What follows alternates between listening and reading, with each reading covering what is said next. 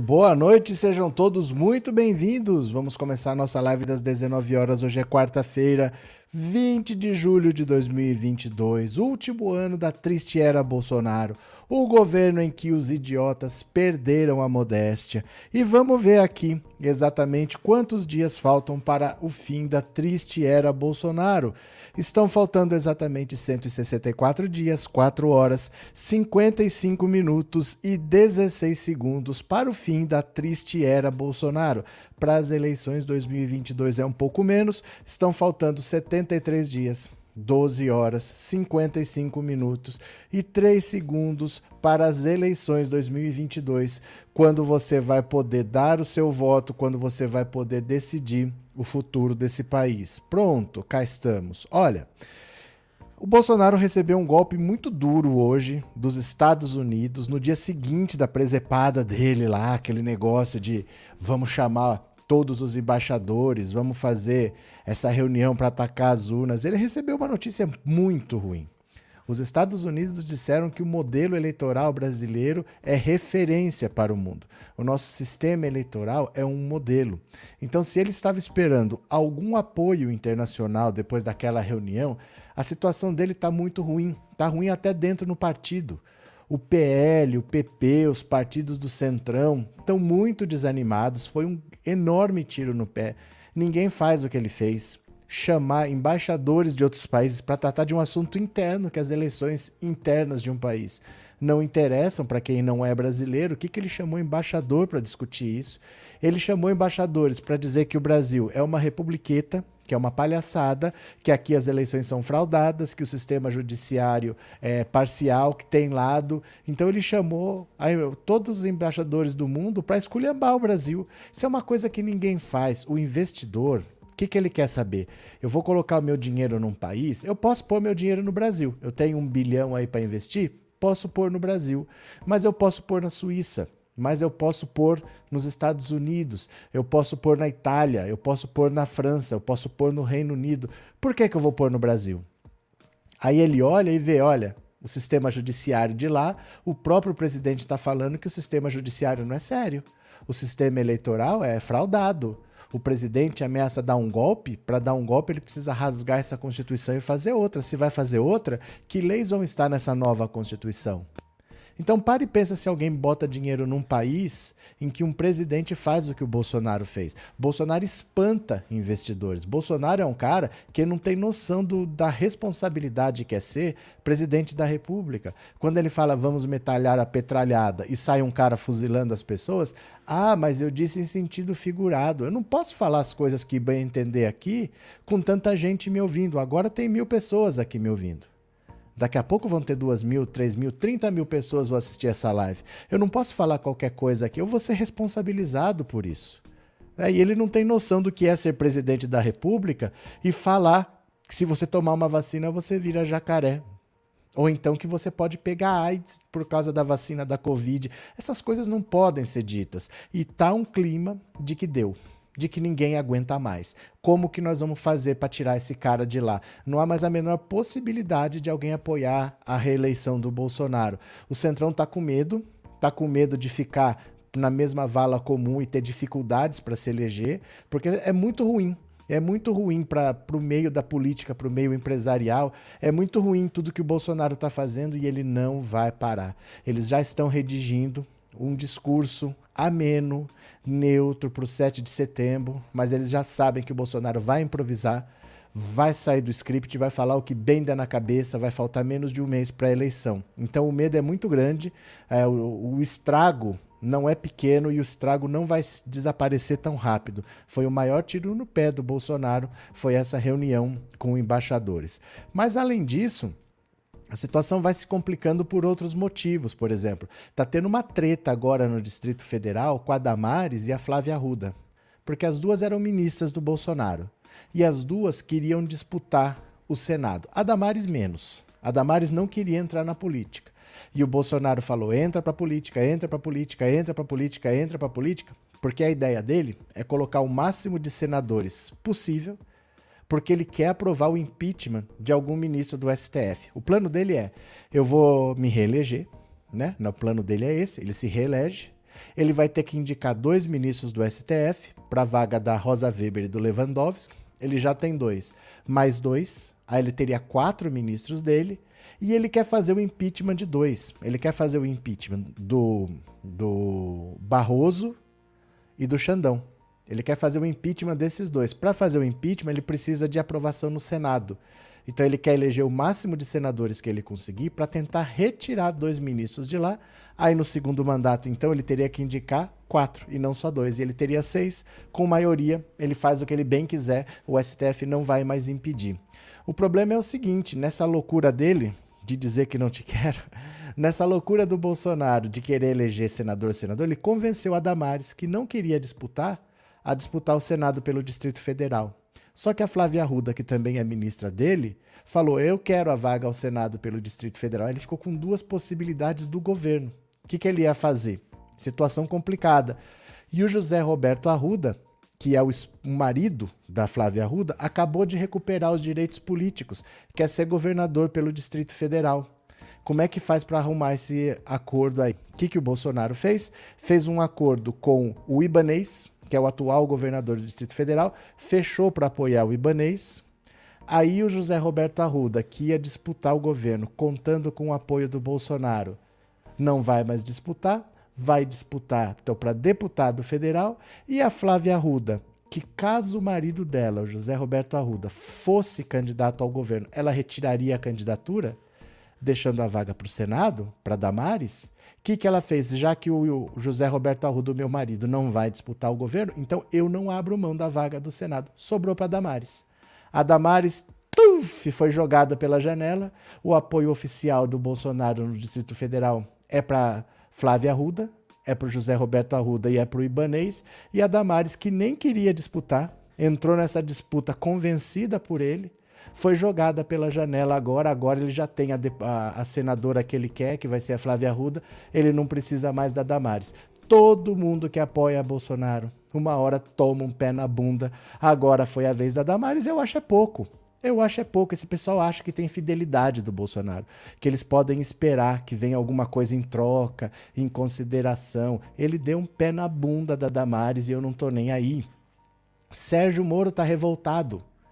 Sérgio Moro está revoltado porque para disputar o Senado pelo Paraná, ele tem a rejeição mais alta de todos os candidatos. E ele está atrás do Álvaro Dias, que foi quem levou ele pela mão para o Podemos, é o padrinho político dele. Mas parece que tem algum motivo para ele ter saído do Podemos quando ele saiu. E ele não falou até agora. Então, como ele está atrás do Álvaro Dias, do Podemos, para destruir o Álvaro Dias, que é o, o padrinho eleitoral dele, que é o cara do Podemos, que levou ele para o Podemos, que viabilizou o Sérgio Moro na política, ele vai jogar alguma coisa no ventilador dos bastidores do Podemos para atacar o Álvaro Dias. É outro que também não tem a menor consideração, é outro que sempre traz seus aliados. Tudo isso está acontecendo no dia do amigo. Né? O Sérgio Moro está traindo o Álvaro Dias no dia do amigo, o Bolsonaro está traindo a Damares no dia do amigo. E eu quero perguntar para você: você tem algum amigo que você leva para a vida? Quem é o amigo que você fez na sua vida e que você leva para a vida toda? Você vai me responder no 14 997790615. Esse número é o WhatsApp. Você vai me mandar uma mensagem de voz curtinha 10 a 15 segundos para dar para ouvir mais gente. Porque eu quero saber se você tem um amigo que você leva para a vida. Hoje é dia 20, dia do amigo. Eu quero saber se você tem um amigo que você leva para a vida toda. Você pode fazer uma homenagem no 14997790615, tá? E nós vamos ver, porque hoje, no dia do amigo, o Bolsonaro deu um pé na bunda da Damares, eu acho é pouco, e o, o Moro tá planejando dar um pé na bunda no Álvaro Dias, que é o padrinho político dele. Eu também acho pouco. Quem dá trela para esses caras tem mais é que se ferrar mesmo. Deixa eu só baixar aqui um negocinho. Só um segundo, nós já vamos ler as notícias, tá? Espera só um segundo. Tô baixando aqui. Pronto, baixei. Podemos ir. Vamos lá? Vocês vêm aqui comigo? Vou compartilhar a tela, vamos ler as notícias e bora! Bora, porque hoje tem coisa pra caramba. Cadê, meu Deus do céu? Aqui, pronto. Foi, venham comigo. Bora. A pior reação internacional contra o discurso golpista de Bolsonaro. Olha como as coisas estão dando tudo errado para ele, ó.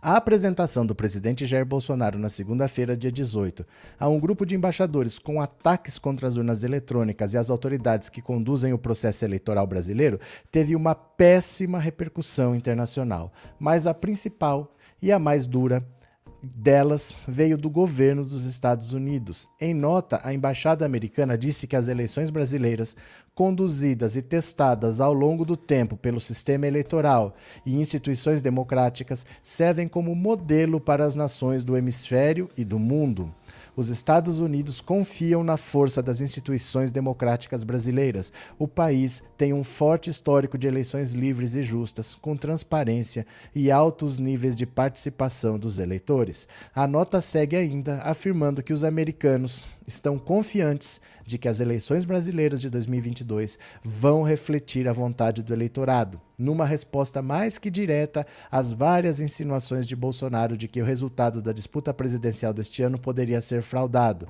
Os cidadãos e as instituições brasileiras continuam a demonstrar seu profundo compromisso com a democracia. À medida que os brasileiros confiam em seu sistema eleitoral, o Brasil mostrará ao mundo mais uma vez a força duradoura de sua democracia.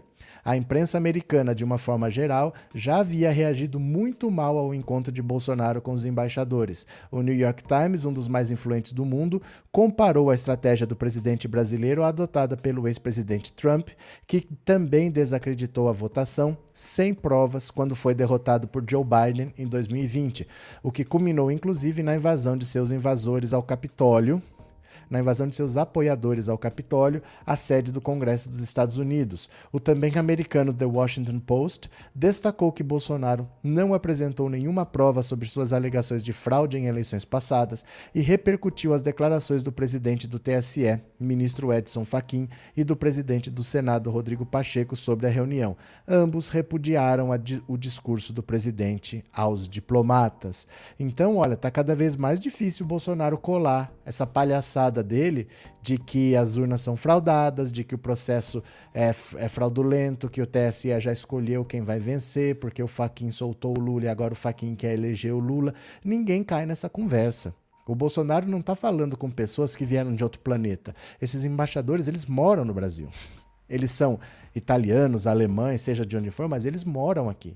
Eles acompanham a política daqui, eles sabem quem é Bolsonaro, eles sabem o que está acontecendo. E não colou. Isso é uma nota oficial do governo americano dizendo: não vamos participar, não vamos reconhecer, não queremos ameaças ao sistema eleitoral. Porque os Estados Unidos não têm interesse em mais problema. Eles estão num momento complicado. Eles estão tendo que ajudar a Europa, porque a Europa depende do combustível fornecido pela Rússia. A Rússia cortou o fornecimento, então ele está tendo que direcionar diesel para abastecer a Europa. A Europa está com problema com o fornecimento de alimentos, de fertilizantes da Rússia, o abastecimento da Ucrânia. Eles não querem mais um problema. Eles não querem mais uma frente para atrapalhar. Quanto mais o Bolsonaro se mexe aqui, quanto mais o Bolsonaro ataca os vizinhos, mas a China cresce na América do Sul. Então, o Brasil hoje é um problema que os Estados Unidos não querem ter. Não é que eles estão protegendo o Brasil, eles estão se protegendo de um problema a mais. O Brasil não é prioridade. O Brasil não é uma nação importante geopoliticamente. O Brasil hoje, economicamente, é um país debilitado que também não é tão relevante. Então, eles não querem um problema a mais com um país que nem é tão relevante assim no cenário internacional. O Brasil hoje é, é periferia, não é mais estrela, o Brasil é coadjuvante e não interessa que seja problema. Então o Bolsonaro querendo criar problema não vai ter apoio de ninguém para a palhaçada dele. Né? Cadê aqui? Maria Auxiliadora, boa noite. Estamos juntos com Lula Gigante no primeiro turno. Valeu, Maria Auxiliadora. A ABIN soltou uma nota muito esclarecedora defendendo as urnas eletrônicas. Eu vi, eu vi os técnicos da BIM. Na verdade, ninguém aguenta mais esse discurso do Bolsonaro, nem o partido dele. Porque o partido dele, na verdade, falar uma coisa para vocês: o PL nunca quis o Bolsonaro. O que o PL queria eram os bolsonaristas, porque eles sabem que uma boa parte dessa galera Carla Zambelli, Eduardo Bolsonaro, principalmente o Eduardo Bolsonaro, é, um monte desses caras aí que se elegeram no Bolsonaro, eles vão se reeleger. E provavelmente com votações boas. Então são pessoas que, se tivessem no meu partido, iam garantir cadeiras e iam ter votos para eleger outros. Então, o Eduardo Bolsonaro, na eleição passada, ele teve 1 milhão e 800 mil votos, quase 2 milhões de votos. Se ele tem uma votação parecida agora, ele elege uma meia dúzia de deputados só com a votação dele. A Carla Zambelli ninguém sabe, mas ela pode ter uma votação suficiente para se eleger, para eleger mais alguém. Então o interesse deles eram os bolsonaristas. Deu até briga. O Republicanos falou: ó, tá todo mundo se filiando ao PL. Aí teve que o Mourão se filiar ao Republicanos, a Damares se, se filiou também. Eles começaram a distribuir, porque essa gente é puxadora de votos. E o Bolsonaro? Além de se mostrar um cabo eleitoral ruim, ele está com a rejeição tão alta que ele está afastando eleitores, onde ele apoia o cara piora. Além dele ser um cabo eleitoral ruim, ele ainda está fazendo o seguinte: quando ele tem esse discurso de questionar as eleições, ele prejudica todos os candidatos do partido. Porque eles sabem que eles vão se eleger. Nós estamos fazendo tudo aqui, ó. Eu sou candidato a deputado, eu vou me eleger. E o cara quer desacreditar a eleição. O cara quer que não tenha eleição. Eu quero que tenha eleição. O PL não tem nada a ver com esse discurso do Bolsonaro, não. A ala política não sabe mais o que fazer com o Bolsonaro. Porque eu, vou eu sou candidato a deputado, eu vou me eleger, mas o cara não quer que tenha eleição. Não me interessa o discurso do Bolsonaro. Vocês percebem? O PL queria os bolsonaristas. É que para ter os bolsonaristas que vão puxar voto, tinha que levar os, o Bolsonaro junto. Mas o interesse nunca foi em ter o Bolsonaro exatamente, porque para o Centrão, o presidente tanto faz. Se o presidente for o cachorro vira-lata caramelo, o Centrão aprende a latir para conversar com eles. Vocês não tenham dúvida, eles não estão nem aí, viu? Boa noite, Demetrios. Feliz dia do amigo para você. Feliz dia do amigo, Demetrios. A quem considero meu amigo e a todos. Valeu, abraço. Abraço, Demetrios. Feliz dia do amigo. Será que Boulos pode ultrapassar os quase 2 milhões de votos que Mananinha teve? Não. A esquerda não consegue ter esses números. A esquerda é muito pequena muito difícil. Se o Boulos tiver essa quantidade de votos, outros vão ter menos, porque a esquerda é muito pequena. Não é nem exatamente vantagem, viu? É preciso ter muitos deputados eleitos, então é pouca gente para disputar esses votos aí. Não, a esquerda não tem tanto voto assim, é muito pequeno. Não dá para a esquerda sonhar com os números da direita, viu? Não dá. É... Diga, Maria Auxiliadora, eu tô enganada ou começou a epidemia de suicídio? É coincidência como tudo nesse governo? Não sabemos, tem que investigar agora. Mas está acontecendo, né? O fato é, estão acontecendo. O responsável pelo monitoramento das câmeras de Foz do Iguaçu se suicidou. O diretor da Caixa, responsável pela investigação do presidente Taradão, se suicidou também. Tem que investigar agora. As coisas no governo Bolsonaro não costumam ter conclusão. Normalmente a investigação não leva para lugar nenhum. Então, vamos aguardar, vamos ver o que, que dizem, né? Cadê? Feliz dia do amigo, Daniel. Um abraço. Vamos ler mais uma aqui, ó. Feliz dia do amigo. Respondam no 14997790615 se você tem um amigo que você leva para a vida e você tem essa pessoa quase como um irmão, uma irmã sua. Você tem um amigo desse? Hoje é o dia do amigo, você pode homenagear esse amigo no 14 997790615. Vamos lá? Mais uma aqui, olha. Bolsonaro estaria forçando a cassação do registro no TSE, avaliam membros do judiciário. Muita calma nessa hora, hein? Vamos ler juntos aqui. Nesta segunda, dia 18, o encontro com embaixadores em que o presidente Jair Bolsonaro voltou a colocar em dúvida a lisura do sistema eleitoral brasileiro foi lido como um dos gestos mais agressivos visando a provocar o TSE ministros dos tribunais superiores avaliam que o chefe do executivo estaria fazendo uma série de movimentos cujo objetivo seria o de forçar a justiça eleitoral a caçar o registro de sua candidatura à reeleição. Bolsonaro apostaria na tese de que o TSE pode tirá-lo da disputa para que ele consiga vitimizar-se e assim reforçar o discurso de que a eleição não pode ser realizada. A expectativa, entretanto, é de que a gestão de Alexandre de Moraes à frente do TSE, a partir de meados de agosto, amenize os movimentos do ex-capitão. A atuação do magistrado nos bastidores, principalmente em relação aos militares, é tida como crucial na tentativa de cessar os ataques de Bolsonaro ao sistema eleitoral. Membros da cúpula do Judiciário entendem que Moraes pode fazer um gesto às Forças Armadas, acatando algumas das sugestões que foram apresentadas ao TSE.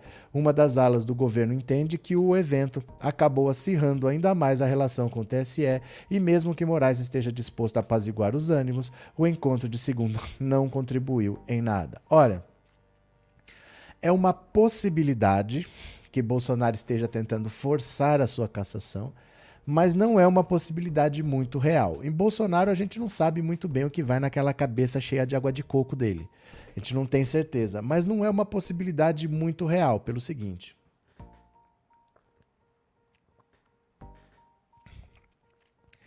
Depois de tudo que o Bolsonaro já fez, é muito difícil que ele colhe o discurso de que ele está sendo perseguido.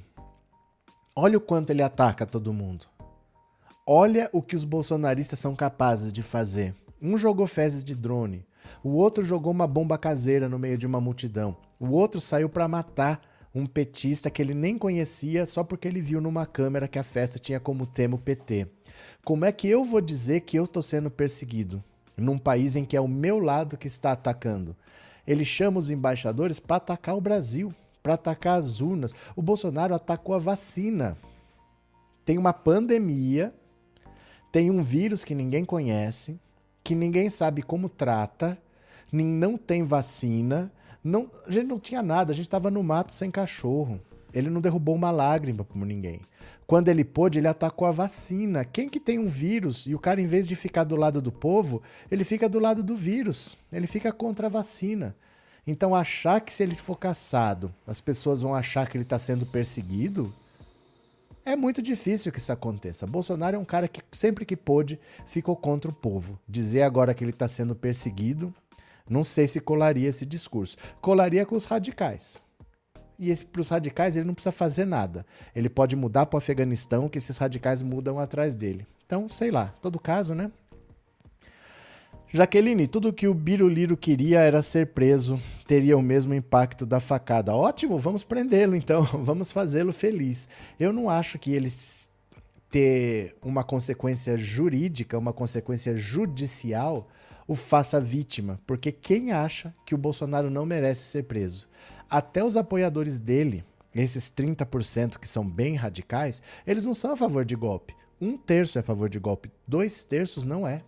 O pessoal sabe que, assim, eu gosto do Bolsonaro, eu quero outro governo do Bolsonaro, mas eu quero eleições, eu não quero golpe.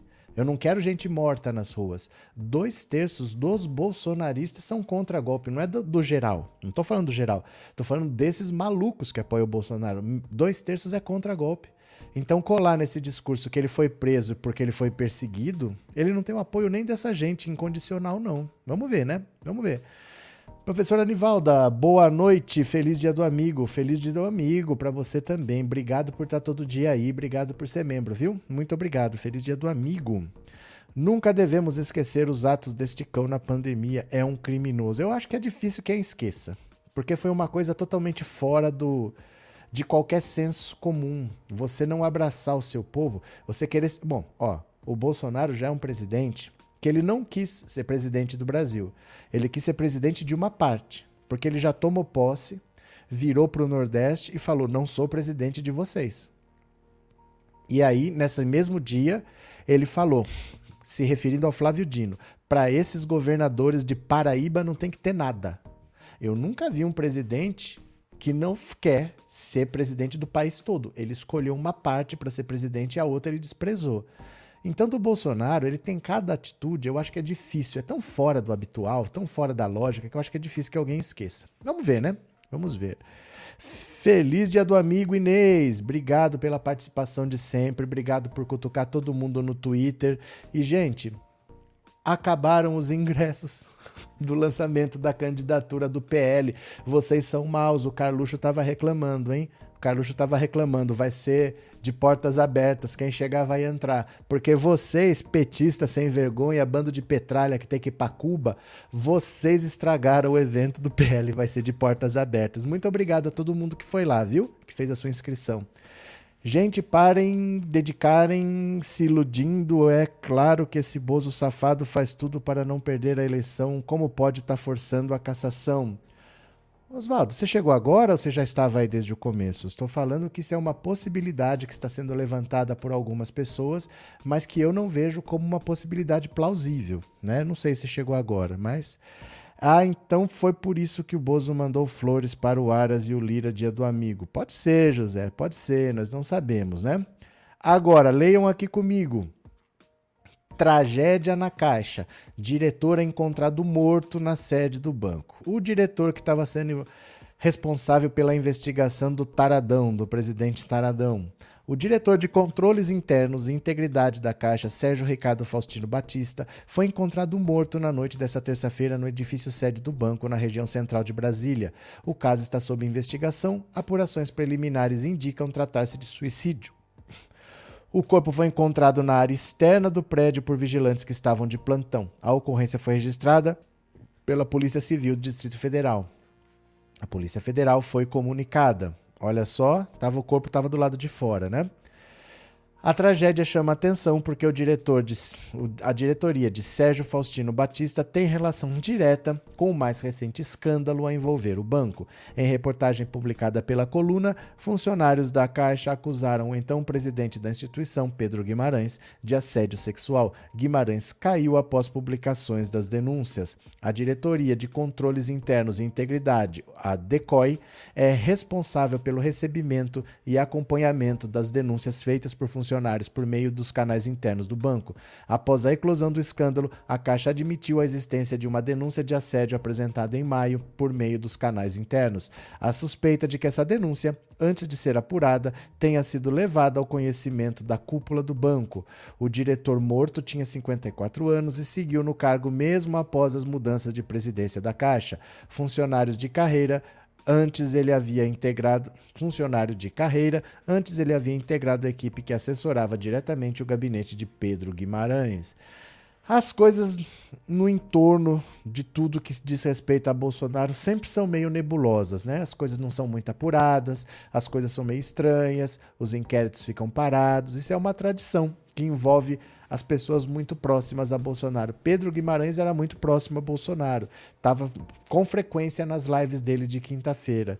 E normalmente essas investigações costumam demorar, costumam não ir muito para frente, costumam ficar sem resultado. Vamos ver, né? Cadê? Se foi mesmo suicídio, é muito significativo o local da morte, não acha? Eu não acho nada, Jaqueline. Não adianta a gente especular. Isso não leva a gente para lugar nenhum. Temos que esperar as investigações. Vamos fazer o quê, né? A gente não sabe o que, que a gente contribui falando sobre o que a gente não sabe. Vamos esperar a investigação, mas eu já adianto para vocês: quando envolve alguma coisa no entorno do Bolsonaro, não costuma levar muito para resultado nenhum, não. Vamos ver. Cadê? É... Lula ganha no primeiro turno com 61% dos votos apurados. Valeu, Enio. Abraço. Tem mais uma aqui, hein? Tem mais uma para vocês. Ai, a gente tem que falar do Ciro Gomes, né? O Ciro Gomes conseguiu destruir uma aliança histórica no Ceará entre o PT e o PDT. Ele conseguiu destruir a aliança, é inacreditável. PT anuncia rompimento de aliança com o PDT no Ceará. O Ciro Gomes ele não tem nenhuma aliança e as alianças estaduais ele está dando um jeito de destruir. Olha só. O PT do Ceará deu fim à aliança de 16 anos com o PDT no estado e se reunirá hoje para iniciar discussões sobre sua estratégia eleitoral. É, o partido disse em nota que a escolha do ex-prefeito de Fortaleza, Roberto Cláudio, do PDT, para candidato ao governador, em detrimento da atual governadora Isolda Sela, que é do próprio PDT, que assumiu depois da desincompatibilização do petista Camilo Santana, representou um rompimento unilateral e tácito. Isolda era o nome defendido por Santana, Camilo Santana, que será candidato ao Senado. Seu nome contava ainda com a preferência da maioria dos deputados estaduais e do irmão do pré-candidato Ciro Gomes, o prefeito de Sobral, Ivo Gomes. Dividido internamente, o partido fez uma votação para escolher o seu candidato ontem e Cláudio, apoiado por Ciro, venceu a governadora por 55 a 29. O PDT se fechou em copas tratou todas as tentativas de diálogo prévio à sua escolha com intromissão indevida, disse o partido em nota. O PDT ignorou inclusive as manifestações públicas de preferência de partidos aliados, lideranças, inclusive da ex-governador Camilo Santana pelo nome de sua afiliada e atual governadora Isolda Sela. O PT teve pouco espaço na gestão Cláudio na prefeitura de Fortaleza e por isso rejeita sua candidatura. O ex-prefeito também não é consenso em partidos como MDB e PP, que também fazem parte da base e poderão seguir o novo rumo ao lado do PT. Cria política dos irmãos Ferreira Gomes, Santana não se pronunciou ainda sobre o rompimento, se restringindo a lamentar a derrota de Isolda nas redes sociais ontem. Após reunião na tarde de hoje, o presidente estadual do PT, Antônio Filho, afirmou que o ex-governador está alinhado com a decisão do partido. Em entrevista ao Avesso Podcast no início do mês, Ciro disse que não disse que não ter mais certeza se Santana era nosso aliado. O PT poderá apoiar, adotar dois caminhos. O lançamento de candidatura própria, para o qual são cogitados os deputados José Guimarães, Luiziane Lins e José Antônio Cirilo, ou apoio a um aliado, como é o caso do ex-senador e ex-ministro das Comunicações, Eunício Oliveira, do MDB. Eunício é um dos dirigentes da sigla que apoia a candidatura de Lula impressionante como o Ciro está destruindo o PDT até no próprio Estado. Ele está destruindo o partido dele no Estado dele. Porque veja só, a Isolda era a vice do Camilo Santana, que é do PT. Ele saiu do governo para disputar o Senado. Mas ela ficou no governo, ela está, portanto, tentando a reeleição. Ela não é muito conhecida porque ela era vice, mas ela tem até a eleição para ser governadora ela tem o apoio do Lula, tem o apoio do. Quem eram os nomes? Ela, se ela, ela venceria se ela fosse apoiada pelo Lula, ela venceria apoiada pelo Ciro Gomes, ela venceria apoiada pelo Camilo Santana, ela venceria apoiada pelo PT. Todas as pesquisas diziam isso. Ela não é conhecida, mas se falar que ela tem o apoio do Lula, ela vence. Ela não é conhecida, mas se falar que ela é apoiada pelo Ciro, ela vence, porque ela não é um nome conhecido mas ela é apoiada por todo mundo. Então, quando você associava qualquer um desses nomes, ela venceria. Mas mesmo assim, o Ciro foi contra. Ele tinha um candidato próprio, o prefeito de Fortaleza, o Roberto Cláudio, e jogou a mulher pela janela e falou: Não, fica aí, você não vai ter o direito de disputar a sua própria reeleição. Você é a atual governadora do PDT, mas você não terá o direito de disputar a reeleição. Eu vou optar por outro nome. Rompeu com o PT depois de 16 anos Provavelmente os outros partidos agora vão atrás do PT, porque o Ciro ele isola. Ele é uma pessoa isolada que não tem um único partido aliado, ele não tem vice e ele isola todo mundo que está do lado dele. Eu não sei o que vai sobrar do PDT depois de 2022. Vamos ver, né? Guia Martins, dizem que o Camilo Santana é um monge, se até ele perdeu a paciência com o Ciro, é melhor a família inteira. Curto, é difícil, viu? Difícil. Ciro Gomes está conseguindo destruir o PDT de um jeito que é difícil de acreditar. Eu quero que o Bolsonaro dispute as eleições, sim, só para ele perder pelo Lula maravilhoso, Maria Chiodeto. Pronto. Esses crimes que estão acontecendo agora serão investigados no governo Lula. Rafael, não existe crime relacionado a governo. Crime não é caso de governo, é caso de polícia. Né? Imagina que no último dia do governo Bolsonaro alguém é assassinado. Acabou o governo, acaba a investigação. Isso não tem nada a ver com política. Um assassinato, um suicídio, seja lá o que for, é um caso de polícia. Não interessa quem é o governador, quem é o presidente. A investigação não leva isso em consideração, né? Cadê? Que cara mal esse Ciro, narcisista, tem essa característica de isolar as pessoas. Ele está destruindo o PDT de um jeito que é difícil até de acreditar, né? Vamos lá, olha, Missão impossível. Missão impossível. Ciro precisa ampliar o perfil de seus eleitores. Isso é missão impossível, não é? Tem aqui, quer ver, ó? Missão impossível. Vai lá, Ciro Gomes. Será que vai? Será que vai, Ciro Gomes?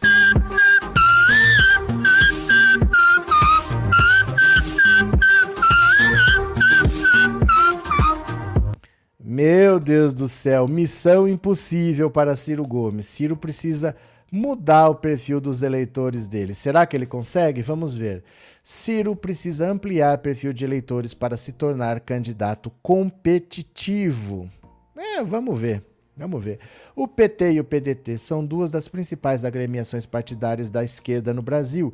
Entretanto, têm trajetórias bastante diferentes. Uma minúscula diferença de votos, precisamente 0,65%, definiu a vitória de Lula sobre Leonel Brizola no primeiro turno das eleições em 89, a primeira eleição direta para presidente após a redemocratização quando Lula obteve 16,69 e Brizola 16,04. Ninguém sabia o que ia acontecer.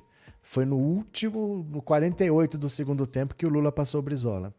Essa ínfima discrepância de votos parece ter definido não apenas quem iria disputar o segundo turno da eleição presidencial contra Collor naquele ano, mas fundamentalmente determinou as trajetórias partidárias futuras que tanto o PT como o PDT passaram a seguir Assim como na vida das pessoas, a performance obtida em encruzilhadas históricas tem um impacto decisivo sobre os passos seguintes que partidos irão tomar sobre a influência que vão exercer na política de um determinado país. Mesmo perdendo o segundo turno para Collor, o PT passou a ser um partido protagonista ao perseguir consistentemente a trajetória majoritária, lançando candidatos competitivos à presidência em todas as eleições subsequentes.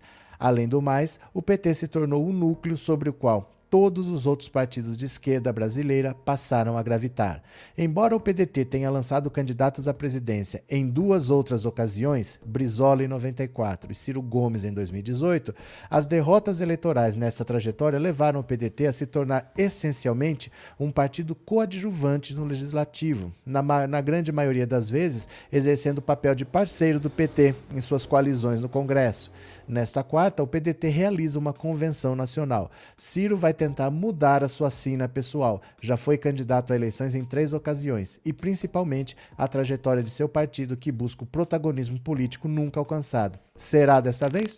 Não, já respondo se é o caso, né?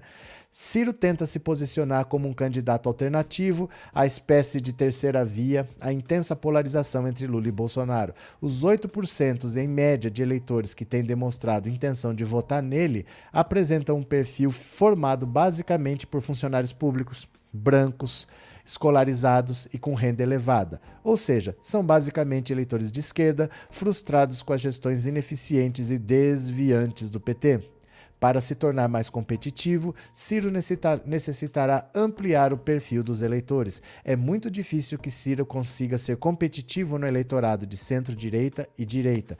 Precisa, portanto, mirar especialmente os eleitores que orbitam a candidatura de Lula. Daí porque não pode prescindir de fazer uma crítica implacável à candidatura de Lula.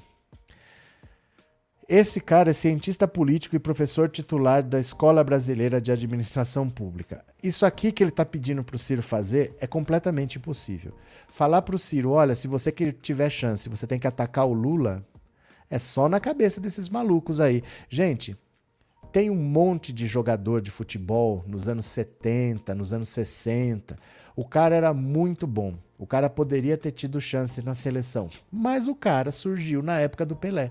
O cara era meia e não se destacava, jogava bem no clube, mas não tinha chance na seleção porque não tinha vaga. A vaga era sempre do Pelé. No tempo dos Beatles, a mesma coisa. Como é que você se destacava nos anos 60 como uma banda, tanta banda boa que você ouve e fala: caramba, essa banda era muito boa. Mas no tempo dos Beatles não tinha espaço, porque ele ocupava tudo. O Ciro querer ocupar espaço da esquerda, igual esse professor aí falou, ah, ele tem que mirar no eleitor do Lula, é impossível.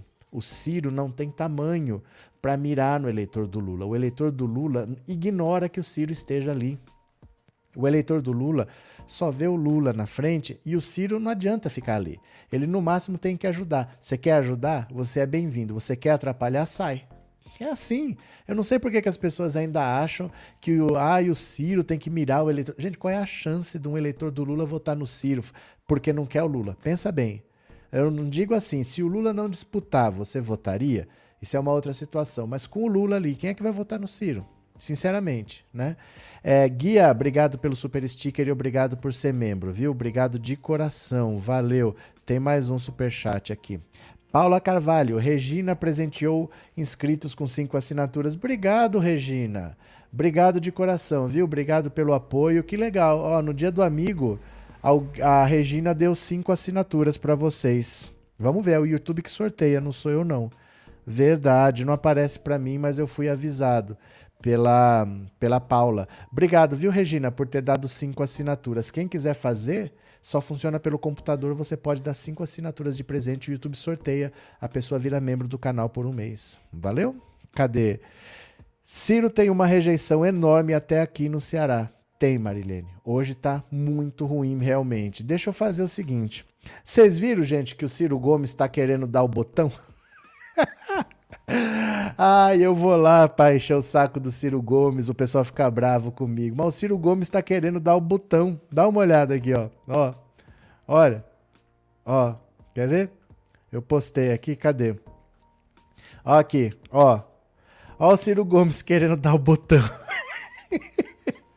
Quem quer o botão do Ciro? o Ciro tá querendo dar o botão. Você acredita que ele postou um negócio desse? Olha só, o Ciro Gomes querendo dar o botão. Oh, meu Deus do céu. O Ciro não dá uma dentro, né, cara? Ele vira ciranha, ele faz umas coisas ridículas. Agora ele inventou que ele quer dar o botão. Quem quer o botão do Ciro? o Ciro tá dando o botão. Eu vou mandar esse aqui, ó essa postagem para vocês, para vocês retweetarem e colocar Desiste Ciro lá, viu? Porque o Ciro tá querendo dar o botão. O que, que a gente faz? Quem vai querer o botão do Ciro? Ó, Dá um clique aí, vai lá, escreve de Desiste Ciro, coloca Ciro tá louco, Ciro poupança do Lula, retweetem, comentem, tá? O Ciro tá querendo dar o botão, gente. Ó, Raimundo. Você quer o botão do Ciro, Raimundo? O Ciro tá querendo dar o botão. Ó, o Carlinhos dá o risado. O Ciro tá querendo dar o botão. O que, que a gente pode fazer? Mas tudo bem. Deixa eu falar aqui, ó. Isso aqui é uma daquelas que a gente fala com gosto, que é mais uma Treta na direita. Treta na direita. Cadê?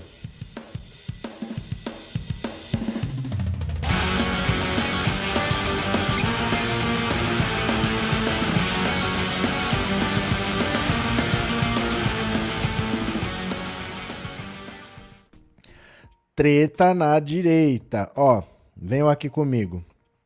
Compartilhou a tela. Bora. PL desiste de ter a mãe de Flávio Bolsonaro como suplente na chapa de Romário ao Senado. Olha a ideia. Rogéria Bolsonaro, a primeira esposa do Bolsonaro, seria suplente na chapa do Romário. Já jogaram essa ideia para lá. Dá uma olhada. O PL desistiu de emplacar a ex-mulher do presidente Jair Bolsonaro, Rogéria Bolsonaro como primeira suplente da campanha de Romário ao Senado pelo Rio. A decisão foi comunicada pelo primogênito do presidente de Rogéria, o senador Flávio Bolsonaro, ao Diretório Regional do partido na manhã desta quarta-feira, quando realiza-se a convenção da legenda. No lugar dela, Bruno Bonetti será o primeiro suplente ainda não se sabe quem ocupará a segunda vaga. Rogéria optou por não ser suplente e será coordenadora da campanha do deputado estadual no Rio, Anderson Moraes, com quem já trabalha como assessora.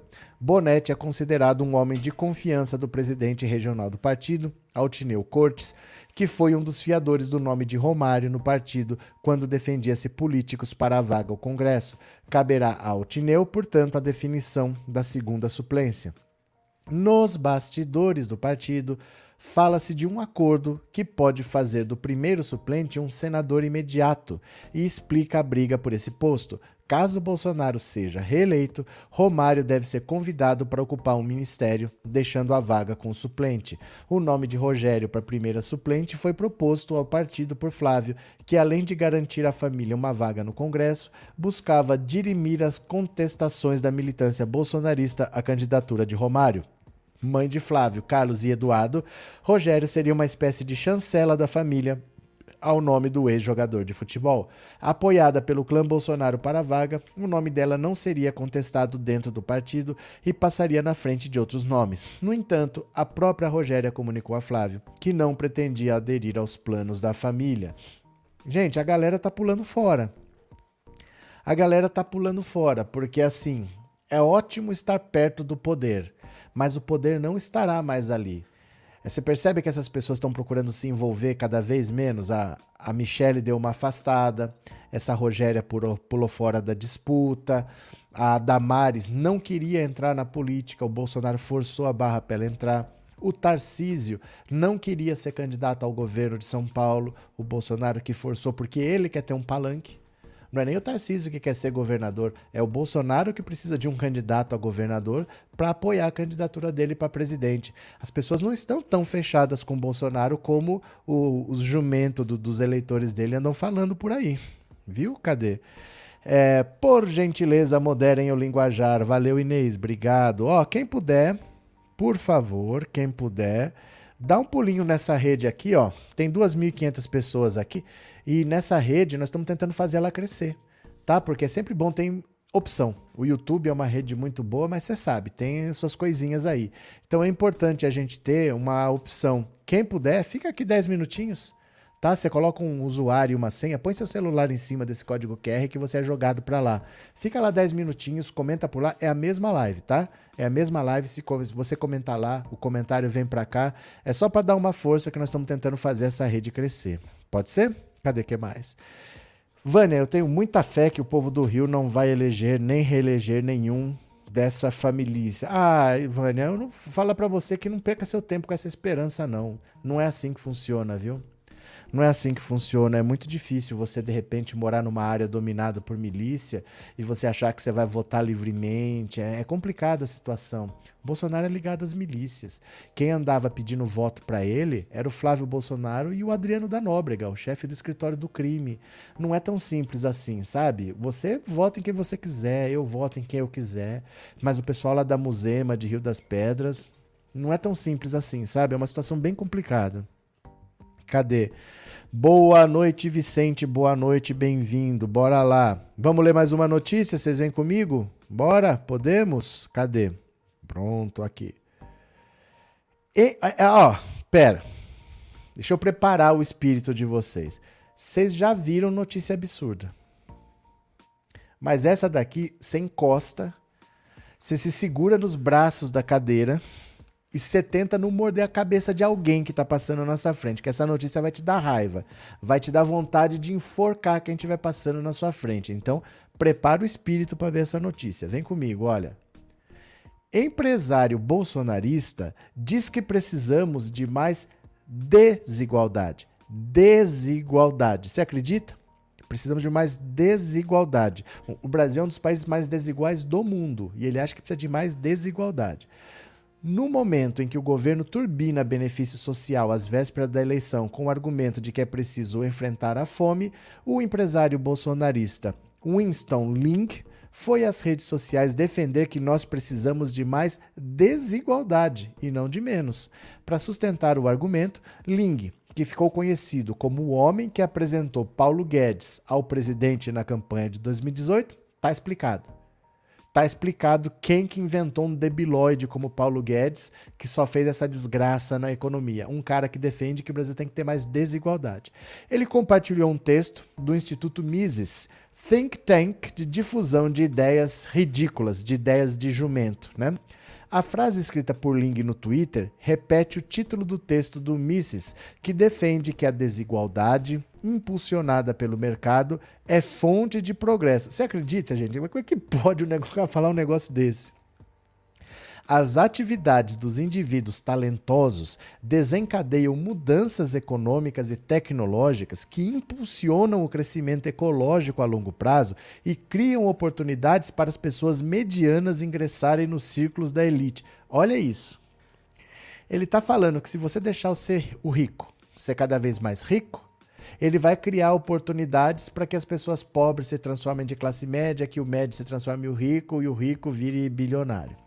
Seria bom se fosse assim, né? Dentre as ideias defendidas, o autor afirma que as pessoas mais talentosas seriam responsáveis por criar um padrão de vida melhor para os cidadãos medianos.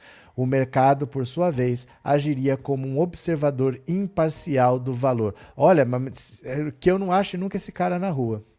Para falar uma idiotice desse tamanho. Porque vocês viram que os bancos estão querendo fazer empréstimo consignado para pegar o seguro, o Auxílio Brasil das pessoas, Quer dizer, a pessoa está dependendo de auxílio para viver, para ter o que comer, e o banco está oferecendo um empréstimo para essas pessoas como garantia 40% do Auxílio Brasil. O governo está distribuindo dinheiro em auxílio, o que, que o banco está pensando? Eu vou pegar esse dinheiro para mim. Eu dou um negocinho aqui que amanhã ele já gastou, mas ele fica comprometido por 48 meses me pagando dinheiro. Então, no fundo, esse dinheiro do auxílio, os bancos querem pegar para eles. É esse tipo de sociedade que o cara acha que quanto mais desigualdade, melhor, porque os ricos vão gerar oportunidades para os mais pobres que vão enriquecer. O rico vai afundar a cabeça do pobre na lama. Vai tomar o dinheiro que ele puder do pobre. E eu digo mais: não pense que o pobre vai crescer por causa da desigualdade. Ai, na necessidade, eles vão ser criativos. Gente, quantas pessoas não têm não perdem oportunidades porque não conseguiu frequentar uma boa escola, porque não conseguiu fazer um curso de inglês, porque não conseguiu fazer um estágio, porque tinha que trabalhar, sabe? E o cara vem me dizer que desigualdade é bom. Mas como que pode um cara ter coragem de escrever um negócio desse no Brasil? O cara vive num dos países mais desiguais do mundo e acha que é a desigualdade que vai melhorar a vida das pessoas. Então, se a gente pegar a América Latina, o continente africano, uma boa parte da Ásia, isso aqui deveria ser tudo potências econômicas, porque se o país quanto mais desigual, melhor para o pobre. O pobre devia estar tá comendo caviar, toda a América Latina, na África, na Ásia, né? E na Europa o pessoal que ia falar, como é que a gente faz, hein? Aqui é tudo tão igual, coisa chata, né? Por que, que eles não abrem mão? Por que, que eles não criam desigualdade em país rico? Olha, eu vou te falar, viu? Vou te falar. Cadê? Mises já defendeu a venda ilegal de bebês à escravidão e também passou o pano num dos maiores líderes da não sei o quê. Sabe que eu não posso falar, né, Gabriel? Esse cara é só mais um exemplo das crias que ele deixou. Pois é. Tá explicado o grande avanço da desigualdade desse desgoverno da fome e da miséria. Sim, esse é o cara que apresentou o Paulo Guedes pro Bolsonaro, né?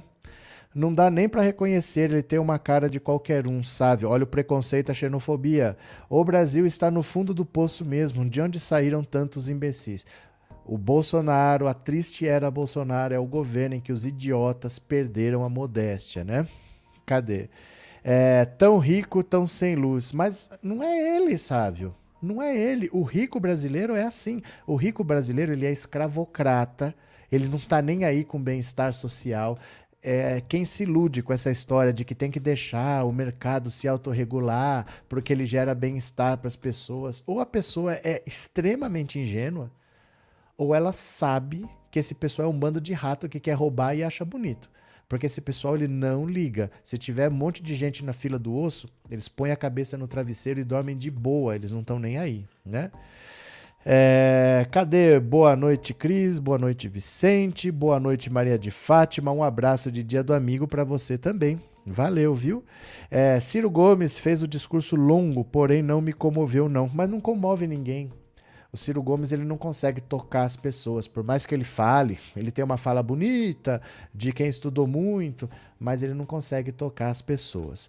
Agora deixa eu falar uma coisa para vocês, presta atenção aqui. Vocês estão lembrados que você, não sei, de repente você está com saudade daquelas malas de dinheiro, de propina, né? O cara é preso com uma mala cheia de dinheiro.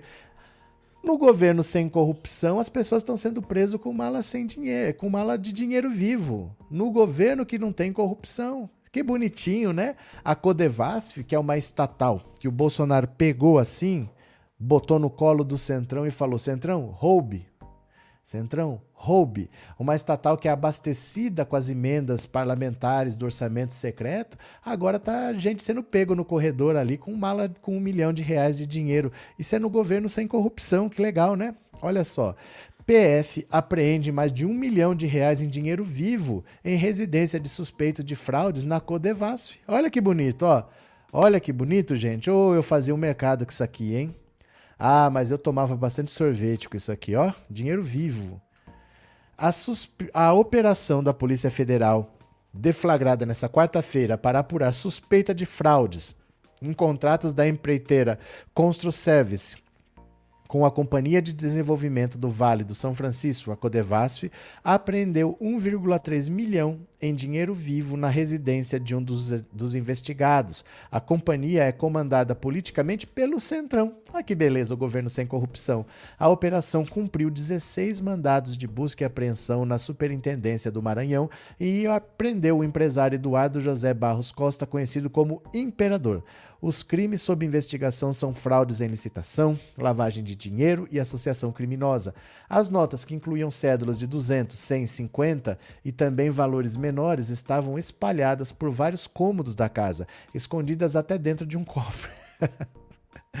A surpresa é que estão escondidas até dentro de um cofre foram fotografadas pelos policiais federais responsáveis pela execução da operação Odoacro, conduzidas pela PF do Maranhão. O material foi localizado em um dos endereços de São Luís, que foi alvo das buscas. O alvo do mandato foi uma pessoa suspeita de ser laranja do grupo empresarial e vinculada a uma empresa de fachada que disputava licitações apenas para dar o aspecto de legalidade ao processo e permitir a Construservice a obtenção dos contratos. Ó, ó, dinheiro até no cofre. Pô, nota de dois reais num cofre? Após terem constatado o grande volume de dinheiro, a Polícia Federal levou até o local uma máquina para contagem de notas. O valor final contabilizado foi de 1,3 milhão. Nas buscas também foram apreendidos itens como relógios de luxo e bolsas. Na residência de outros dois alvos, houve apreensão de dinheiro em valores menores, 55 mil e 95 mil. O principal alvo da operação é o empresário Eduardo José Barros Costa, conhecido pela alcunha de Imperador, que foi alvo de prisão temporária. As diligências são conduzidas pela PF do Maranhão após autorização da primeira vara federal de São Luís. A operação foi batizada de Odoacro, em referência ao sobrenome de um soldado italiano que defendeu uma revolta para que liderou uma revolta para dar fim ao Império Romano. Em nota, a defesa de Eduardo José Barros Costa afirmou que entende como ilegal e desnecessária a prisão temporária do cliente. Ah, é claro, por que tá prendendo o cara que tem um milhão em casa? Todo mundo tem um milhão em casa. Quem não tem um milhão em casa, né?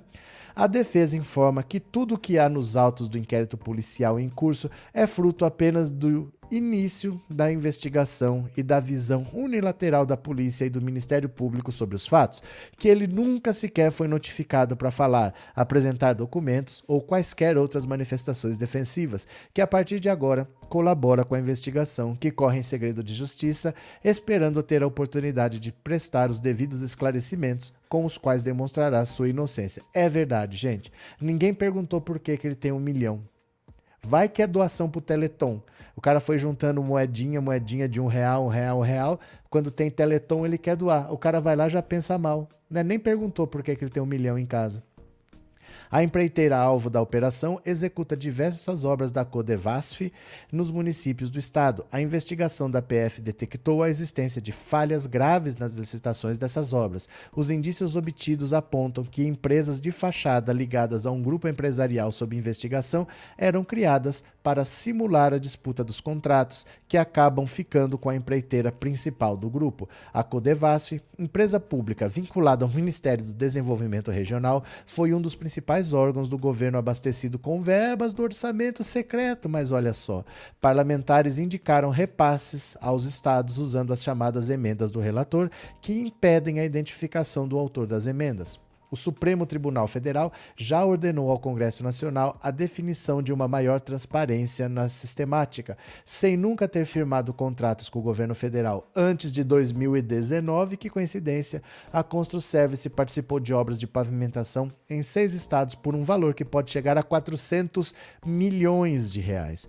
O valor empenhado emprenhado ou empenhado do governo para uma empresa foi aumentado um ano a ano. Foram 32 milhões em 2019, 16 milhões em 2020, 92 milhões em 2021. O volume de recursos deve ser ainda maior em 2022. No, ano de no mês de dezembro, a empresa venceu nove pregões por obras de pavimentação realizados pela Codevasf. Os dados foram obtidos pelo Globo no portal da Transparência e indicam que, já em 2020, a, Code a Construservice foi uma das empresas que mais receberam valores do chamado orçamento secreto, 58 milhões nos últimos dois anos por meio de emendas parlamentares, sem transparência. Então veja só o que, que acontece, a tragédia do tal orçamento secreto. Um deputado recebe 5 milhões do orçamento secreto, mas é verba, não é dinheiro. Dinheiro você põe no bolso, vai lá no restaurante por quilo, compra lá o seu self-service. Não é dinheiro, é verba. Verba tem que ter uma destinação pública. O dinheiro sai daqui, vai para lá, tem que estar tá tudo registrado, mas eu posso mandar para uma estatal como a Codevasf. Então eu falo assim, olha, a minha parte, eu tenho 5 milhões do orçamento. Eu mando para essa empresa. Aí essa empresa vai contratar uma empresa que todo mundo sabe qual é. Essa empresa aqui é nossa amiga. Essa estatal vai, vai contratar aquela empresa, só que tem que fazer uma licitação. Então, como é que eu sei que a empresa que eu quero vença? Só vai participar da licitação a empresa que eu quero que vença e mais umas outras três. E essas três são de fachada. Não é para valer. Eu invento uma empresa, eu vou lá, abro firma, não sei o quê, elas entram só para perder. Mas tem que ter outras para não ser uma licitação de uma empresa só. Aí é sempre aquela mesma empresa que que vence a licitação e você faz altos contratos com ela. E aí as pessoas começam a receber um dinheirinho. Então aquela verba que eu não posso pôr no bolso, porque não é dinheiro, é verba, a verba vai para lá. Mas essa verba é usada para contratar uma empresa amiga e essa empresa amiga me dá propina em dinheiro vivo. E aí você vai na casa do cara, acha milhão espalhado por todo lado, até no cofre, disse a reportagem, né? Era para ter danoninho, tem dinheiro no cofre, né? Ah, cadê Flávio? Boa noite, pessoal. Feliz dia do amigo. Boa, feliz dia do amigo, Sandra. A Constru Service deve ser uma laranja do Lira, do Bozo e seus assecas. Ninguém sabe, mas não faz diferença, porque a gente já sabe de onde veio o dinheiro e a gente já sabe quem recebe. Então, aí não faz tanta diferença mais. O esquema todo já está mapeado, né? Marcos Manuel, obrigado pelo super sticker e obrigado por ser membro do canal. Muito obrigado, viu? Deixa eu falar para vocês, quem quiserem colaborar, 14997790615. Esse número é o Pix do canal. Se você quiser mandar uma contribuição, esse é o Pix. Você faz essa chave de celular, tá? Pera lá. Cliquei errado aqui no negócio. Pronto. É, você faz a contribuição por esse número e eu perguntei para vocês no WhatsApp para você me dizer: você tem um amigo que você leva para sua vida? Você tem um amigo, uma amiga que você fala, pô, esse cara é meu parceirão para a vida toda. Você pode me dizer no 1499777900615 por mensagem de voz quem é o seu amigo que você leva para sua vida, tá? Vamos aproveitar agora, já que hoje é o dia 20 de julho, é dia do amigo, vamos ver se trabalhou esse menino, presidente da República. Vamos ver a agenda oficial do presidente da República?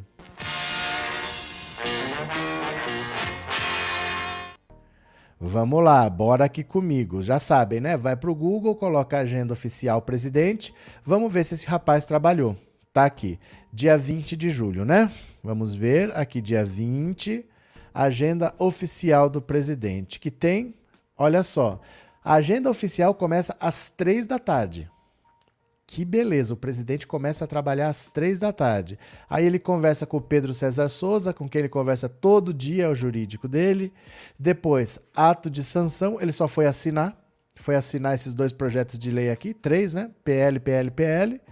Depois, conversou com o Ratinho Júnior, que é o governador do Paraná. Conversou com o Tony de Paula, que é aquele que estava com o celular conversando lá com a família do, do, do Marcelo Arruda. E depois abertura da Convenção Nacional e Internacional das Igrejas Casas da Bênção é um culto. Então vamos tirar culto, que culto não é trabalho, né?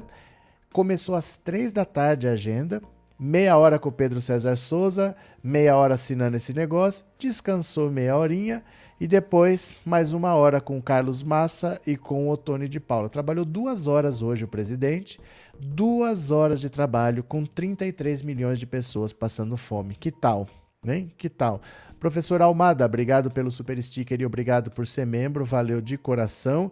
E Regina, obrigado pelo super sticker, obrigado por ser membro e obrigado por ter dado a oportunidade de cinco pessoas se tornarem membro do canal. Obrigado, viu? Obrigado de coração. Valeu. O Bozo recebeu o irmão do Arruda com o Otone hoje. Pois é, mas não saiu em lugar nenhum ainda que eu tenha visto, viu? Eu procurei essa informação, uh, não, não saiu essa informação dessa reunião ainda. Eu procurei. Por enquanto, nada. Deixa eu ver se eu acho aqui em algum lugar. Não, por enquanto não tem notícia disso daí. Ele ia receber hoje mesmo, mas não tem não. Achei. Achei. Vamos ver aqui de que horas que é essa matéria. Das 18 horas. Vamos ver aqui, ó. Vamos ler aqui comigo? Olha. Bolsonaro recebe no Palácio do Planalto o irmão do petista assassinado em Foz do Iguaçu. Vamos ver aqui o que aconteceu. Deu trabalho só no Correio Brasiliense, viu? Olha, o presidente Jair Bolsonaro se reúne no Palácio do Planalto nessa quarta com José Arruda, irmão do, do guarda municipal Marcelo Arruda. José chegou acompanhado do deputado federal Otônio de Paula, responsável pelo telefonema família após o crime, e do governador Ratinho Júnior. A agenda já dura pouco mais de uma hora. José Arruda é apoiador do presidente Bolsonaro e não esteve presente na festa de aniversário de Marcelo Arruda, onde ocorreu o assassinato. Na manhã do dia 12, eh, Bolsonaro fez uma chamada chamada de vídeo com dois irmãos de Marcelo, Luiz e José de Arruda. A viúva de Arruda, Pamela Suelen da Silva, que não é apoiadora de Bolsonaro, não recebeu nenhum tipo de contato do presidente. Marcelo foi morto a tiros no sábado durante a própria festa de aniversário de 50 anos, que tinha como tema o Partido dos Trabalhadores. Segundo relatos, o atirador seria um apoiador do presidente que invadiu a festa gritando o nome do político. Jorge José da Rocha Guaranho é agente penitenciário que, de acordo com o boletim de ocorrência registrado na Polícia Civil, teria matado o guarda municipal. Ele está internado em estado estável em hospital local. Na semana passada, a Polícia Civil do Paraná concluiu a investigação e disse que o assassinato pode não ser enquadrado juridicamente como crime de motivação política. A reunião ocorre no mesmo dia em que o Ministério Público denunciou Guaranho por homicídio duplamente qualificado do petista. Bolsonaro busca desassociar desassociar não é dissociar, né? Não é desassociar, é dissociar a imagem de casos de incentivo à violência em meio às eleições. No último dia 14, o chefe do executivo disse querer lhe imputar essa história de discurso de ódio não cola.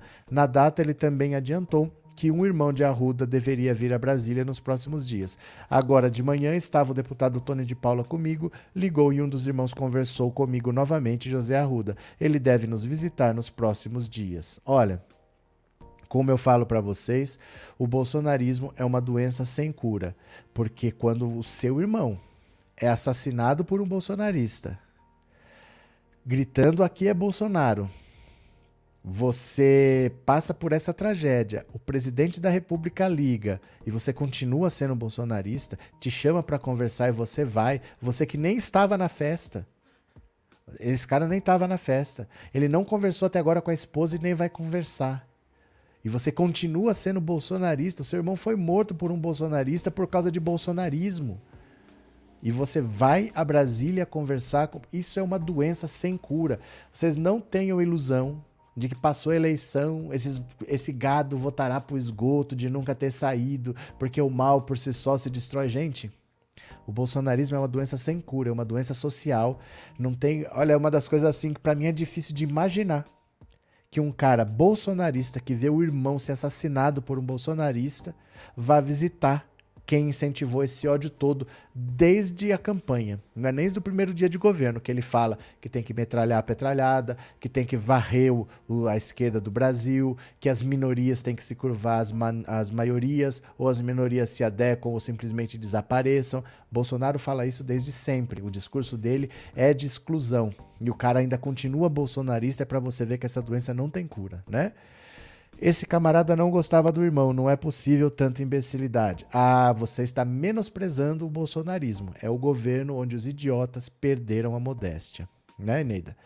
Henrique, tava com saudade do meu do meu mano gado. Sábado fui visitar para tomar uma breja. Ele veio dizer que o assassinato de Foz, que o assassino de Foz era diretor do clube e não tinha autorizado a festa do PT. Aí inventei uma dor na segunda breja e vazei, é doença. É verdade. É verdade. É, não dá para querer conversar com essa gente. É impressionante, Henrique.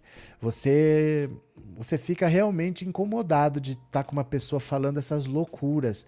Ah, eu não vou tomar vacina. Ah, porque essas urnas realmente. Não, porque a Ucrânia. Não, mas é porque o STF. Não dá para acreditar no que essas pessoas falam. Não dá para acreditar. Esse pessoal nunca mais volta a ser normal, sabe? De verdade, assim. Para mim, o bolsonarismo é uma doença sem cura. Abraço, Henrique. Feliz dia do amigo para você. Obrigado por ser membro do canal. Valeu. Cadê? É, boa noite, a casa desabou para Bolsonaro. Ódio, assédio sexual, desvio de verdade do MEC e agora a. É porque os casos estão se acumulando. E assim, internamente o Bolsonaro não tem mais apoio para mais nada, não. Coisa tá muito feia para ele, né? Agora tem mais aqui, ó. Adélio Bispo. Cadê Adélio Bispo?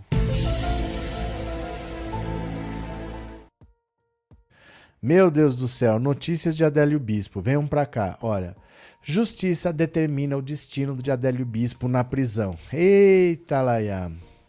O magistrado Bruno Savino, da Justiça Federal de Juiz de Fora, em Minas Gerais, determinou no último dia 15 que Adélio Bispo, autor da facada do então candidato a presidente Jair Bolsonaro em 2018, permaneça detido no Presídio Federal de Campo Grande até pelo menos setembro de 2025. Então não é o ano que vem, não é no outro, mais três anos preso, pelo menos, hein? A decisão seguiu solicitação do Ministério Público Federal e do Departamento Penitenciário Federal. Em maio de 2019, a Justiça decidiu que Adélio é acometido de doença mental, que não seria julgado pelo atentado, mas deveria cumprir medida de segurança por no mínimo três anos. O prazo venceria em setembro e agora foi renovado. Desde a decisão de 2019, a defesa de Adélio solicita que ele possa ser tratado na cidade mineira onde houve o atentado, mas o pedido nunca foi aceito sob justificativa de uma possível instabilidade que o autor da facada no atual presidente poderia causar. O referido interno ainda possui relevante potencial de desestabilizar o sistema penitenciário estadual, por isso é desfavorável ao retorno do nominado ao estado de origem, uma vez que subsistem os motivos ensejados da inclusão, relatou a diretoria do DEPEN em 23 de junho do ano passado. O Ministério Público Federal tem uma visão semelhante sobre essa situação, mas não se absteve de aprovar a realização de perícias e exames que possam atestar a periculosidade do preso.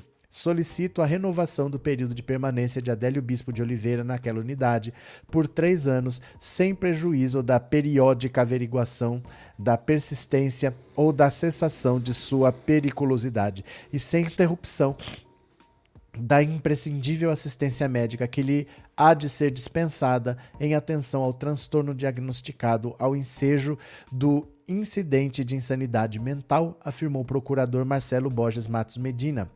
A despeito da decisão judicial que prorroga a permanência de Adélio em um presídio federal de segurança máxima, ele passará no próximo dia 25 de julho por uma perícia para a cessação ou permanência da periculosidade. Os trabalhos serão realizados por dois médicos que deverão durar 10, 12 horas. Em julho passado, Veja mostrou que o estado mental de Adélio é muito frágil. Em 23 cartas às quais a reportagem teve acesso, ele faz uma série de pensamentos desconexos com a realidade. Diz, por exemplo, que a maçonaria domina a justiça e que o chá de Santo Daime revigora o corpo dos adeptos dessa sociedade secreta. Também faz referências ao presidente Jair Bolsonaro. Veja abaixo. Nossa, quem que vai ler isso aqui, né? Pode me dizer que aqui está a receita de a fórmula secreta da Coca-Cola que eu não vou conseguir ler. E ao mais o Bolsonaro é o anticristo, é, aí não dá para ler, incompreensível, antecessor, a besta que era e não é, vem e não vem de linhagens real, são plebeus e são antissemitas e armam ciladas e arapucas para pegar Israel, amizades de não dá para ler, hipocrisia. O anticristo é brasileiro, poderes, não dá para ler, corpos de homens e elementos da terra, no mais o filho do sétimo é um dos anticristos malvados pela maçonaria, não dá para ler. Há forças terríveis nele e os maçons têm isso como algo de grande experiência, o mal. Dá para entender nada, né? Nos últimos anos, Adélio Bispo passa a maior parte do tempo isolado. Durante as duas horas de banho de sol a que tem direito, precisa sair da cela algemado e retorna da mesma forma. Durante alguns desses passeios, ele chegou a causar confusões com outros presos, discutiu com o carcereiro e foi levado para a solitária. Vixe! Vixe! Coisa tá feia, hein? Cadê? É... Lucivânia, cadê você? Marylandes. É, professor, se o Adélio é um doente mental, deveria estar em um centro de tratamento e não numa cadeia. É um centro de tratamento, Valdivino. É um centro de tratamento para condenados. Então, é um presídio que tem esse tipo de tratamento, porque ele não pode ir também para um hospital. Ele tem que ir para um, um, presídio que tenha esse tipo de assistência. E lá tem. Então ele está num lugar, ele está preso num lugar com toda a assistência. Não é um presídio comum, viu? Ele está tendo assistência lá sim. Cadê? Eu que bebo e essa galera que enlouquece, Andressa, Andressa, cadê? Tá muito religioso isso, TecBR.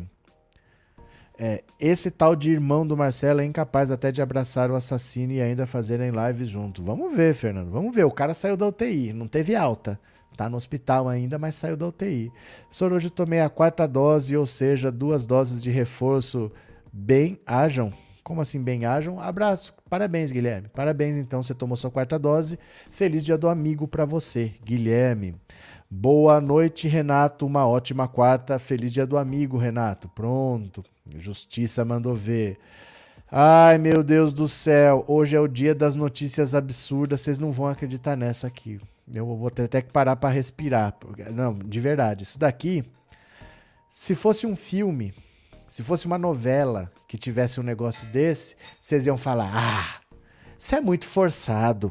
O povo acha que a gente é besta. Porque eles põem isso na novela, mas nunca que isso ia acontecer na vida real. Vocês iam falar assim: você está forçado demais. Isso não acontece. Pois eu vou mostrar para vocês e vocês vão me dizer se isso acontece ou se não acontece. Isso é uma das coisas mais loucas que eu já vi na vida. Olha só aqui. Procurador, ele defendeu que as mulheres têm uma obrigação sexual no casamento. E ele também defendeu que o feminismo é um transtorno mental. Vai vendo. Procurador que defendeu obrigação sexual no casamento é alvo de representações no Ministério Público Federal. Gente, o que, que aconteceu no governo Bolsonaro para sair tanto idiota, tanto imbecil, tanto jumento da catacumba? Não é possível um negócio desse. Olha só. Um procurador da República de São Paulo se tornou alvo de duas representações da Corregedoria do Ministério Público Federal após enviar mensagens a uma lista interna do Ministério Público nas quais defendia o que chamou de débito conjugal segundo o qual a mulher teria obrigação sexual em relação ao parceiro. Anderson Santos também atribuiu ao feminismo os trans transtornos mentais e problemas familiares. As mensagens chegaram à corregedoria através de promotoras que defendem a apuração do caso por entenderem que as teses defendidas pelo colega legitimariam o estupro matrimonial. O portal G1 teve acesso às mensagens disparadas no grupo interno do Ministério Público. No primeiro texto, que data da noite de segunda-feira, dia 18, anteontem, o procurador classifica o feminismo como transtorno mental. Olha isso aqui, olha o que o cara escreveu. A feminista, normalmente, é uma menina que teve problemas com os pais no processo de criação e carrega muita mágoa no coração normalmente é uma adolescente no corpo de uma mulher, desconhece uma literatura de qualidade e absorveu seus conhecimentos pela televisão e, mais recentemente, pela internet. Acrescentou ainda que mulheres buscam empoderamento para preencher alguma espécie de rejeição é, na verdade, uma tentativa de suprir profundos recalques e dissabores com o sexo masculino gerado pelas suas próprias escolhas de parceiros conjugais. Em uma segunda mensagem, ainda segundo o G1, o procurador apresentou aos colegas uma análise sobre o casamento e o débito conjugal. Olha isso. Tese para a qual usou uma passagem bíblica de Coríntios. O marido pague a sua mulher o que lhe deve, e da mesma maneira a mulher ao marido escreveu ao completar: O progressismo nos convenceu de que o cônjuge não tem qualquer obrigação sexual para com o seu parceiro, levando muitos à traição desnecessária, consumo de pornografia e ao divórcio. Santos justificou se tratar de um drama vivido muito mais pelos homens diante de feministas ou falsas conservadoras. A esposa que não cumpre o débito conjugal deve ter uma boa explicação sob pena de dissolução da união e perda de todos os benefícios patrimoniais. Ao avaliar o teor das mensagens, a corregedoria indicará se há elementos para seguir com a apuração de conduta do procurador, que pode ficar sujeito a advertência, censura, suspensão ou demissão. Procurado pelo G1, Santos disse que suas mensagens suscitavam um debate entre os colegas e negou que tenha feito alguma defesa do estupro matrimonial. Não é o caso de cobrar ou exigir que a mulher faça sexo. é dar ensejo ao que se a se como é que é? É dar ensejo a se for rejeitado, a falta de sexo, ao pedido de divórcio. Então querem, na verdade, dizer que estou defendendo o estupro de mulheres. Claro, se defendesse, seria uma incitação ao crime. Mais do que quebra de decoro, seria caso de punição pública. Ele também atribui as representações a um clima polarizado na PGR e afirmou que suas mensagens teriam sido descaracterizadas. A conversa foi muito mais longa e eu apontei que os progressistas, na verdade, não querem casar, é, porque não querem assumir as responsabilidades de um casamento, tais quais a monogamia e o débito conjugal. Então elas começaram a descaracterizar o casamento para poderem ter o status de casado sem o ônus devido. Isso causou muita revolta. Então é isso mesmo. Então ele falou o que ele falou. Ele disse que está fora de contexto, mas ele falou o que ele falou. Que quando você casa, você casa com a obrigação de fornecer sexo para o seu parceiro. Não interessa se você quer ou não. Você tem uma obrigação de fazer isso. E as mulheres que não querem, por qualquer motivo, falar, olha, hoje não, talvez amanhã, tal, isso é por causa, por causa do feminismo, que é um transtorno mental, que é consequência de uma jovem que não teve atenção dos pais, ela teve algum problema na infância, não se desenvolveu, ela é uma menina no corpo de uma mulher, mas mentalmente ela é uma menina. Gente, não é possível que a gente ouve um negócio desse. Eu falo, a triste era Bolsonaro representa o governo onde os idiotas perderam a modéstia, porque o cara é procurador do Ministério Público Federal e ele escreve isso num grupo de procuradores e procuradoras. Não é possível que esse idiota não saiba o que ele está fazendo. Ele está pedindo para ser preso? Isso aí deveria ser chamado suicídio jurídico. O cara tá pedindo para ser preso. Não é possível que o cara ache que é. Ah, não, vou falar isso aqui que eu acho que é de boa. Você tá falando pro outro cara, da, é procurador, cara. Não dá pra entender o que, que esses caras pensam. Uma ideia estapafúrdia dessa. E ele acha que é legal contar isso para um procurador de justiça.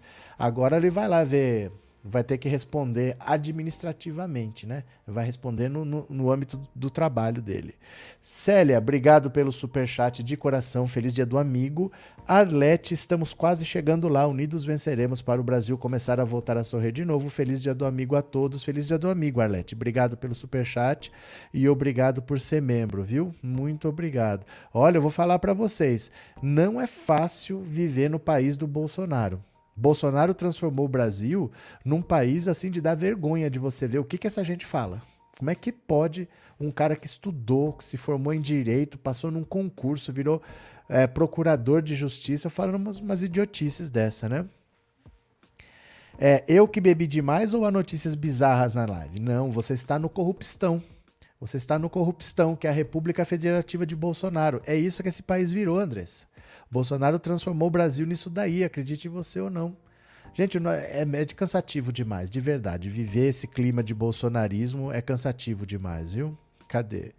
É, é, esse fundamentalismo religioso que está comendo o juízo do povo. Márcia, enquanto o Brasil não entender que a religião tem o seu peso, tem o seu valor, tem a sua importância, lá no ambiente religioso, o cara não tem que levar isso para o trabalho, não tem que levar isso para cobrar dos outros a postura que ele quer que tenha, não tenha que isso se transforme em lei. Enquanto as pessoas não entenderem que a religião tem o seu valor no ambiente dela, uma coisa restrita, e para quem escolhe aquela religião, aquilo vale para quem escolheu. Então, se a sua religião não, fala para não cortar o cabelo, é, não corte. Mas não venha querer que seja lei, que ninguém possa cortar o cabelo. Não use os princípios da sua religião para querer fazer lei para todo mundo. Né? Alguém ia gostar se a gente tivesse uma bancada hindu, né? Um monte de hindu que falasse não, a vaca é sagrada. Nós queremos proibir o churrasco no Brasil porque a vaca é sagrada. Alguém aceitaria? É o que eles fazem. Querem fazer leis de acordo com a religião deles. Gente, não importa a religião de ninguém, isso não pode virar lei. Se é um princípio religioso, vale para quem segue a sua religião. E olha lá, né? Cadê? Pedro, essa gente sempre existiu, simplesmente se soltaram no bolsonarismo baseados em impunidade. É porque é impressionante como as coisas que esse povo fala. Não é possível, não é possível, viu? Cadê? É, tudo que esse povo vomita já fala da Bíblia, ah, mas é porque aí eu posso falar qualquer besteira. A Bíblia é um texto muito grande. Você acha qualquer coisa ali, você acha um exemplo de qualquer coisa, porque é um texto muito grande. Mas tá na Bíblia, então tá certo. Na cabeça dessas pessoas é assim, eu acho uma linha lá qualquer, já serve de justificativa para eu falar as minhas bobagens, né? Cadê? É, Marinette Vergonha deveria ter esse gado de apoiar esse miliciano. Pois é. Capeta de Manaus. Religião, professor. Pura ilusão, pura fantasia, pura superstição. Capeta de Manaus. Valeu, feliz dia do amigo. Muitas mulheres são agredidas e até morrem por se negarem a ter relações sexuais com seus maridos. Quando querem se separar, os maridos não aceitam. Verdade, bruxo. Feliz dia do amigo. Abriram a porta do inferno. Deixa o capeta. O capeta chegou aí. Abraço, Paulo. Cadê? É, a religião diz que Jesus veio para renovar e porque ele usa o Velho Testamento até cobrar o dízimo do Antigo Testamento. Pronto. Cadê? É capeta de Manaus, eu concordo com você. Aí, ó, já tem mais gente concordando com o capeta do que com esses religiosos malucos aí, né? Agora deixa eu falar. Vocês, seus bandos de petralha, seus sem vergonha, vocês não valem nada vocês estão estragando o evento oficial de filiação do Bolsonaro ao, que vai se candidatar à presidência da República. Não é evento de filiação, é o lançamento da candidatura. Vocês, bando de comunistas, vocês vão para Cuba, vocês vão para Venezuela. O Carluxo tá bravo com vocês que foram lá se inscrever e acabaram com as vagas do evento. Olha aqui, ó, ó. Perfis, ó.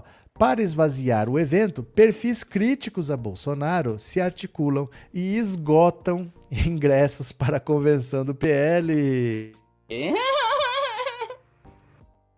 Oh, meu Deus do céu, vocês não valem nada. Olha só, perfis nas redes sociais contrários ao presidente Bolsonaro, eu que não, eu que não, eu nem estava aqui quando eu cheguei já estava assim, articularam um boicote à convenção de lançamento da candidatura à reeleição marcada para domingo, dia 24, no ginásio do Maracanãzinho, no Rio de Janeiro, em um movimento coordenado, seus sem vergonha. Reservaram ingressos para o evento disponíveis na internet, mesmo sem ter interesse em comparecer com o objetivo de esvaziá-lo. E obtiveram sucesso!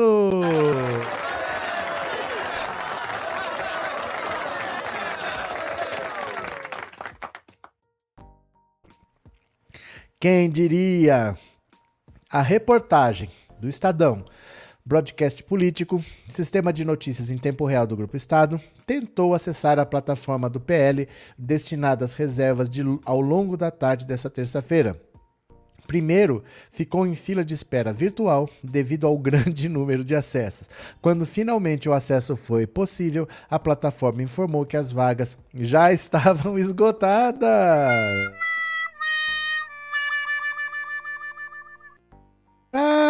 Ai, ai. Os convites para participar da convenção estavam disponíveis na plataforma Simpla, especializada na venda de ingressos para shows e outros eventos. A ideia do boicote foi inspirada em um movimento semelhante feito no lançamento da candidatura à reeleição do Trump. Segundo apurou a reportagem, o PL busca formas de resolver o problema que pode impactar a imagem da convenção se houver, de fato, público muito abaixo do esperado. Agora, Bolsonaro está organizando sua convenção no Maracanãzinho e liberou ingressos gratuitos pelo Simpla. Eu já retirei meu ingresso, mas não vou. Será, me... Será uma pessoa menos no evento. Se todos nós retirarmos um ingresso, a convenção dele será esvaziada, escreveu um usuário no Twitter. Migs Atenção, neste sábado, 24 do 7, Bolsonaro vai, vai fazer uma convenção no Maracanãzinho e disponibilizou ingressos gratuitos no Simpla. Se todo mundo retirar um e não ir, e não for, né? O lugar vai ficar vazio. Eu já retirei o meu menos um bolsominion no local, escreveu outra pessoa. Isso não se faz, hein? Isso não se faz. Você quer ver? O Carluxo ficou bravo. A culpa é de vocês, que vocês chatearam o Carluxo. Vocês querem ver aqui, ó? Carluxo ficou triste, gente. Deixa eu mostrar aqui para vocês. Ó, o Carluxo ficou chateado. Dá uma olhada aqui, presta atenção. Ó o que ele escreveu aqui. Parece que a turma do boicote do bem, devidamente autorizada por seres supraconstitucionais, não obteve êxito. O que, que eles fizeram? Ó, Urgente, PL vai autorizar entrada no Maracanãzinho sem ingresso. Todos que forem ao lançamento da candidatura de Bolsonaro poderão entrar no ginásio mesmo sem o ingresso até que se atinja a lotação máxima. Os demais vão poder acompanhar o evento por um telão na parte externa. oh, meu Deus do céu, vocês não valem nada. Vocês estão estragando o evento de lançamento da candidatura do Bolsonaro. Aquele maracanãzinho pode estar tá vazio ou pode ter um monte de, de repente, morador de rua que eles podem pegar quem estiver passando ali, ó. Vem aqui, ó. Joga o povo ali, o cara com a cobertinha ainda, vai ficar lá fazendo o número. Isso não se faz. Isso não se faz, hein? Parabéns pela atitude, meu povo, vocês são demais, disse cor. Gente, que pena, nem de galinha. Olha só, eu mascarado branco. Quem que foi? Eu sou Petralha, tá vendo a coisa que você fez? Cadê? Parabéns pela atitude, meu povo, disse a Socorro, essa que eu li. A Zambelli disse que ia acionar a PF por causa desse boicote. Foi, a Zambelli disse que ia acionar. É que eu não vejo as ameaças dela porque eu sou bloqueado no Twitter, mas que pena, hein? Carla Zambelli ficou, também ficou retada, foi. Quer ver? Ó? Me inscrevi no evento hoje. Pronto, parabéns. É isso que a gente tem que fazer. A gente tem que mexer o nosso dedinho lá. Ó. Tem que mexer o nosso dedinho. Eu, quer dizer, eu não fiz nada. Quer dizer, eu não fiz nada. Eu não sei quem fez. Fizeram. Diz que perfis contrários ao presidente Bolsonaro foram lá e reservaram. Eu, eu não fiz nada, porque quando eu cheguei já estava assim. Não tenho nada a ver com isso, não. A Inês, sua petralha. Cadê? André, torcendo para um temporal e enchentes. Ô louco, cadê? A Inês aqui, ó. Sou petralha, tá certo. Professor Adélio pode ser doido varrido, mas a maçonaria está enrustida no judiciário sim, só não sabemos quem colocou isso na cabeça dele. Eduardo, não adianta ficar falando essas bobagens, cara. Ai, você não sabe o que é maçonaria. Você não sabe o que é. Você ouviu falar isso aí, você está repetindo. Você não sabe o que é maçonaria. Tenho certeza que você não sabe. Você fala, ai, a maçonaria está infiltrada. Você não sabe o que é maçonaria. Conta para mim o que é maçonaria, Eduardo. Me conta. Eu, eu, juro que eu espero sua resposta. Me explica o que é maçonaria. Vamos ver se você sabe do que você está falando. Já estava com as passagens na mão. Pois é, mas você pode ir. É, vai entrar agora sem ingresso, mas você pode ir ainda. ai, ai, Maracanãzinho não vai encher nem de graça. É muito difícil, viu? É muito difícil, porque não é, não é um show. Não é um show, é um evento político. E vai encher assim não é fácil, não. Vamos ver. Cadê? Deixa eu pegar mais uma notícia aqui, ó. Vamos boicotar todos os eventos dele. Ah, mas que agora não vai ter essa moleza de botar em plataforma digital assim. Eles vacilaram. Eles vacilaram. Isso não vai acontecer de novo porque é muita estupidez. Eu falo, gente. Vocês acham mesmo que vai ter golpe no Brasil organizado por esse gente? Pelo general Heleno? É essa gente que vai organizar um golpe no Brasil? Por isso que eu falo, não vai ter golpe não evangélicos atacam Tarcísio por preferir astronauta para disputar o Senado. Essa frase, só ela já é uma notícia engraçada. Olha, evangélicos atacam Tarcísio por preferir astronauta disputando o Senado. E só Bauru para ter um ministronauta, né? Só Bauru para ter um ministronauta. Olha só integrantes da bancada evangélica no Congresso decidiram par partir para o ataque contra Tarcísio de Freitas em razão da preferência dele em ter o ex-ministro e astronauta Marcos Pontes como candidato ao Senado em sua chapa em São Paulo. Eu achando que o Tarcísio não está querendo evangélicos por perto de sua campanha. Inacreditável preferir um candidato ao Senado que não tem votos nem para ganhar como deputado federal, disparou a coluna o deputado Sóstenes Cavalcante. Como a coluna vem noticiando, a Frente Parlamentar Evangélica defende que o candidato ao Senado na chapa de Tarcísio seja o deputado Marco Feliciano, o homem dos dentes caríssimos, né? Que é evangélico. A bancada, inclusive, chegou a ir até o presidente Jair Bolsonaro no início de julho pressionar por essa escolha.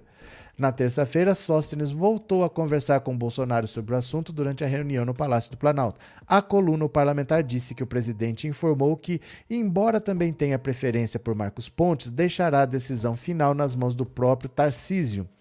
Interlocutores do ex-ministro da Infraestrutura, por sua vez, admitem que tudo caminha para que o astronauta o astronauta de Bauru seja o escolhido. A ideia é fazer o anúncio oficial no dia da convenção que oficial, oficializará a candidatura do ex-ministro ao governo de São Paulo em 30 de julho. Olha, gente do céu, o próprio Bolsonaro sabe que ele vai perder. Então ele não quer alguém com cara de bolsonarista, porque ele sabe que não vai para lugar nenhum. Ele precisa eleger senadores porque ele tem a ideia de fazer um impeachment de ministro do Supremo. Mas ele sabe que Carla Zambelli não ganha, ele sabe que o Marco Feliciano não ganha por causa da rejeição. O bolsonarismo está atrapalhando. Então ele pegou um cara que tem a menos a cara de bolsonarista. Mas é um inútil. O cara não tem tanta cara de bolsonarista assim, porque ele não é dos mais radicais, mas ele não fez nada. Cadê a vacina do Marcos Pontes? Marcos Pontes estava desenvolvendo uma vacina para Covid. Ele vai soltar essa vacina quando? Da 2045, quando é que nós vamos ter a vacina do Marcos Pontes para Covid? Já está todo mundo vacinado, só não está vacinado quem não quer, está todo mundo já vivendo a vida normalmente e está gastando dinheiro para desenvolver uma vacina. Ele vai soltar quanto isso daí, né? Cadê? Ai, meu Deus do céu. Ana, professor, eu não vou lá no Maracanã porque eu não tenho roupa. Então evite sair de casa, hein, se não tiver roupa. Astronauta não, cosmonauta, segundo o próprio vendedor de travesseiro. Uh, tá certo, Rafael. Paulistas da live, por favor, votem no França PSB. É o que temos para hoje, Marylandes. Cadê? O candidato deles são do nada para lugar nenhum. É porque o Bolsonaro, ele não é um cabo eleitoral forte. Teve uma onda bolsonarista que elegeu muita gente, mas o Bolsonaro não governou. Então ele não consegue transferir votos para ninguém. Ele mesmo está tendo falta de voto. Ele não está conseguindo ser esse cabo eleitoral. E aí ele pegou um cara menos com a cara dele. Só que o Marcos Pontes não vai ganhar de ninguém pro Senado, né? Não tem condição. Nem da Janaína Pascoal acho que ele ganha. Mas tudo bem. É, Mônica eu, Ronaldo, lhe desejo uma boa noite. Ronaldo, feliz dia do amigo. Marcos Pontes fará a vacina quando voltar para o espaço. Ciro na TV oficializando a candidatura Pescoço Vermelho como tomate. O Ciro foi de tarde hoje, na convenção do PDT, né? Agora, vocês separaram uma coisa? O ministro da Defesa, eu não sei se vocês sabem, mas o ministro da Defesa não é para ser um militar. O ministro da Defesa é para ser um político, porque ele vai fazer a ponte entre o presidente da República e as Forças Armadas. Então tem o comandante do Exército, o comandante da Aeronáutica, o comandante da Marinha, e esses três, eles não conversam diretamente com o presidente da República, eles conversam com o ministro da Defesa e o ministro da Defesa conversa com o presidente. O presidente quer passar alguma coisa para as Forças Armadas, ele não conversa diretamente, ele conversa pelo ministro da Defesa. Então é um cargo que é político. No governo Bolsonaro, ele colocou um militar no cargo de ministro da Defesa, que virou o alucinado da urna. É o cara que está bolsonarista a fim de dar golpe também. Mas os comandantes do Exército, da Marinha e da Aeronáutica, sem abrir a boca, deram um recado muito importante na segunda-feira. Eles não foram ao evento com os embaixadores do Bolsonaro. Então, assim, talvez a maior paulada que o Bolsonaro tomou nas pretensões golpistas dele é que os comandantes da, do Exército, da Marinha e da Aeronáutica não compareceram, não assinaram embaixo, não estavam ali para amedrontar ninguém, eles não foram no evento com os embaixadores. Dá uma olhada aqui, ó. Forças Armadas recusaram convite para reunião de Bolsonaro com embaixadores. Isso aqui é a paulada maior. Bolsonaro não tem apoio das Forças Armadas. Dá uma olhada aqui, ó. Os comandantes do Exército, General Marco Antônio Freire Gomes, da Marinha, Almirante de Esquadra Almir Garnier Santos e da Aeronáutica, Tenente Brigadeiro do Ar Carlos de Almeida Batista Júnior, foram convidados para participar da reunião do presidente Jair Bolsonaro com embaixadores no Palácio da Alvorada nesta segunda-feira. Nenhum dos três no entanto, compareceu. Após a publicação da reportagem, a assessoria do comandante da Marinha entrou em contato para esclarecer que convite do presidente da República não se recusa e informar que Garnier não foi convidado. Militares da ativa e da reserva ouvidos pela coluna afirmaram que a ausência dos comandantes teria uma sinalização. As Forças Armadas não querem se atrelar institucionalmente ao discurso de Bolsonaro, apesar de admitirem que o presidente tem usado a imagem dos militares, principalmente do Exército, para passar a ideia de chancela às suas acusações infundadas de fraude no sistema eleitoral, a orientação da caserna é tentar manter distância do embate político eleitoral. A postura do ministro da Defesa, Paulo Sérgio, que antes de assumir uma cadeira no governo ocupava o posto de comandante do Exército, tem sido visto com cautela pelo generalato. Na avaliação de um general da ativa, é como se o Paulo Sérgio tivesse mudado de emprego. Apesar disso, por mais que agora ele esteja atuando conforme as vontades de Bolsonaro, ele sabe que as Forças Armadas são instituições de Estado e não de um governo. O que se diz nos quartéis é que o próximo presidente da República, eleito em outubro dentro da normalidade democrática, terá a continência das tropas, seja Bolsonaro, seja Lula ou quem sair vitorioso pelo sistema de votação eletrônico. Paulo Sérgio estava preparado para fazer uma apresentação aos embaixadores na reunião de ontem. O ministro foi ao Alvorada com o mesmo PowerPoint que levou ao Senado na semana passada. Fontes da defesa negam que tenha havido mudança nos planos e dizem que o ministro só falaria se fosse chamado por Bolsonaro para complementar alguma informação e que na hora consideraram que não seria necessário, já que Bolsonaro fez uma explanação de 45 minutos. Generais consideraram como positivo o fato de Paulo Sérgio beijo. Não conseguir fazer a apresentação. A avaliação feita por um militar de alta patente à coluna foi a de que ninguém merece ficar atrelado a uma vergonha internacional. Outros generais da reserva, que também acharam positivo Paulo Sérgio não ter feito a apresentação, destacaram a repercussão negativa de diversas entidades, inclusive internacionalmente, em relação à reunião. A gente não pode participar deste vexame resumiu um oficial.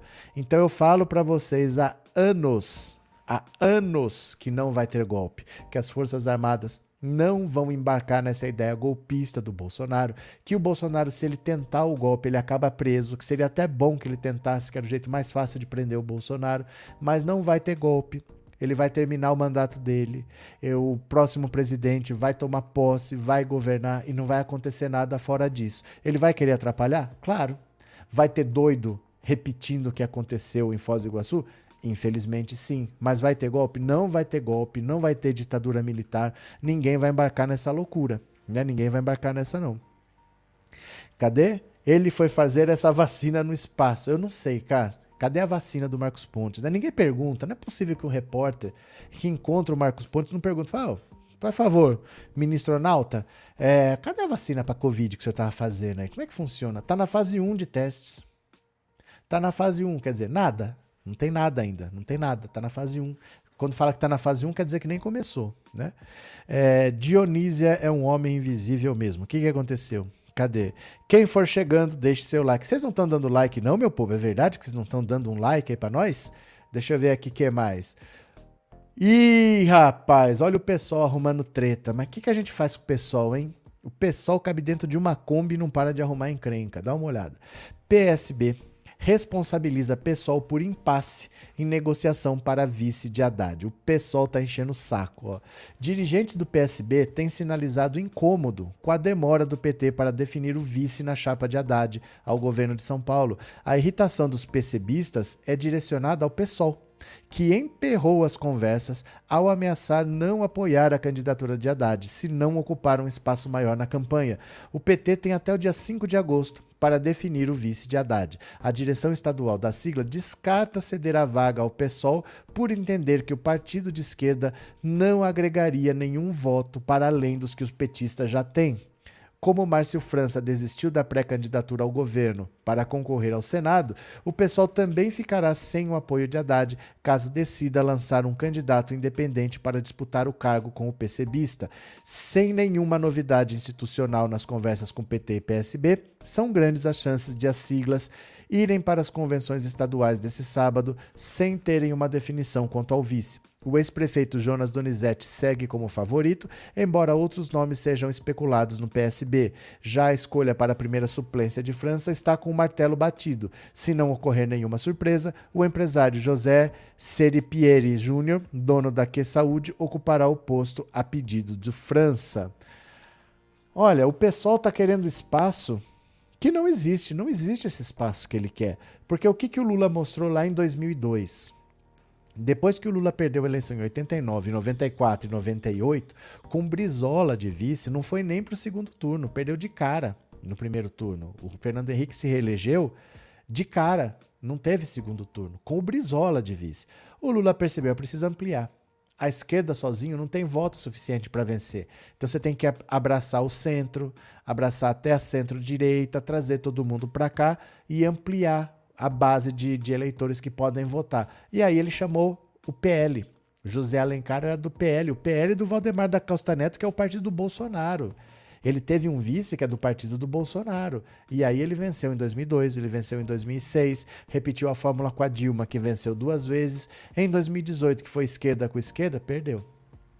Então o Lula já está repetindo, ele trouxe o Alckmin, porque ele já sabe que esquerda com esquerda não vence. Você acha que o Haddad, vendo tudo isso que aconteceu, vai colocar o PSOL de vice? Ah, mas nós temos direito. Gente, não vai ser não vai ser um vice de esquerda. Isso está claro há 20 anos. O pessoal ainda não entendeu. Agora eles querem romper em São Paulo porque eles acham que eles têm que ser vice. Não vai ser esquerda com esquerda. Não é tão difícil de entender, pelo amor de Deus.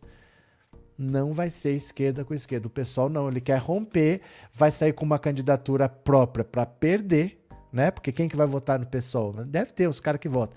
Mas quem que vai votar com o Haddad podendo ser eleito, vai votar no PSOL. Só para atrapalhar o Haddad. Mas não vão abrir mão de ser. Gente, não vai ser esquerda com esquerda. Será que não é meio óbvio isso? Será que não é meio óbvio? Né? Engenheiro Antônio, obrigado pelo superchat, obrigado por ser membro do canal. Imagino que o ministro Nauta esqueceu o cérebro no espaço e retornou só o corpo. Eu sei lá. Eu sei é que ele vende. Cadê? Tá aqui, ó. Para quem nunca viu, quer ver?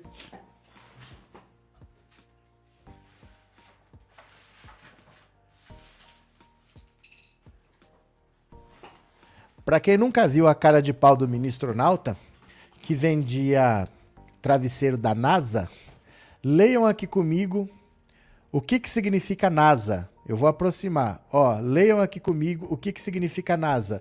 NASA significa nobre e autêntico suporte anatômico. Olha que cara de pau, gente.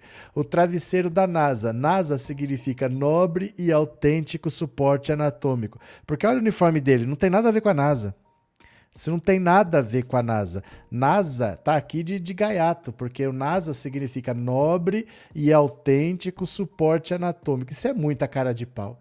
Isso é muita cara de pau. Aqui o ministronauta, ó. Olha aqui o ministronauta. A NASA dele é nobre e autêntico suporte anatômico. É muita cara de pau o cara falar que é travesseiro da NASA, né? É, mas NASA não é a agência espacial norte-americana, é nobre e autêntico suporte anatômico. Que eu saiba, a NASA retirou o título de astronauta de Marcos Pontes, que cancelou o contrato e excluiu o Brasil do projeto. Mas o Brasil usa mesmo assim. Não, ele não é, ele foi com os russos. Ele aprendeu a falar russo porque ele foi com a Rússia, ele não foi com a NASA, né? Cadê? Poderia encher o saco do pessoal para deixar essa teimosia. Como assim, Nadir? O pessoal não tem jeito não, gente. O pessoal é... Eles vão morrer com essas ideias. Eles não entenderam o que o Lula está falando há 20 anos, né? Faz 20 anos que, que o Lula está falando, eles ainda não entenderam. Preterida ao Senado, Damares descarta ser candidata a deputada. Olha aqui, ó, foi usada pelo Bolsonaro, entrou numa roubada e agora não sabe para onde vai. Cadê?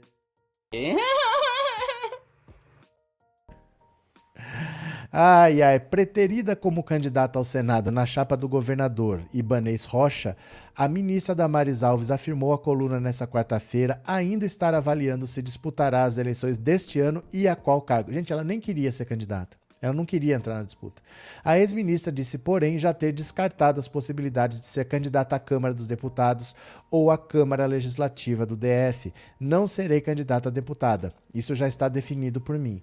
Ela informou que se reunirá às 15 horas de hoje com integrantes da sigla para debater seu futuro político. A coluna, o presidente nacional do Republicanos, deputado federal Marcos Pereira, disse que o destino eleitoral de Damares será decidido pelos dirigentes regionais do partido. Ele comentou também, ele comentou ter tomado conhecimento pela imprensa da saída da ex-ministra da chapa de Ibanês. O que aconteceu foi o seguinte: o Ibanês estava disputando o apoio do Bolsonaro. Só que o José Roberto Arruda, ele foi preso, ele foi preso no chamado Mensalão do DEM, que é outro, não é o do Roberto Jefferson, é o Mensalão do DEM, é outra operação da Polícia Federal. Ele estava preso e sem direitos políticos. Aí, a coisa de um mês atrás, ele recuperou os direitos políticos e ele também queria concorrer a governador do Distrito Federal. Então ia ter a chapa do Ibanês, querendo o apoio do Bolsonaro, e o José Roberto Arruda também querendo o apoio do Bolsonaro. Aí qual que era a estratégia?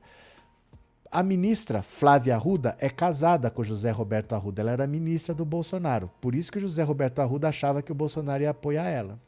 Mas o Ibanês estava ali na parada. O Bolsonaro bagunçou o negócio. A Damares nem queria ser candidata. Nem queria. Ele falou: não, você vai ser candidato ao Senado, você vai ser candidato ao Senado. Ela se filiou republicanos para ser candidata ao Senado. Aí, quando Roberto, José Roberto Arruda recuperou os direitos políticos, o que, que todo mundo pensou? Ele agora vai ser candidato ao governo do Distrito Federal. Então o Bolsonaro não vai apoiar o Ibanês, vai apoiar o José Roberto Arruda.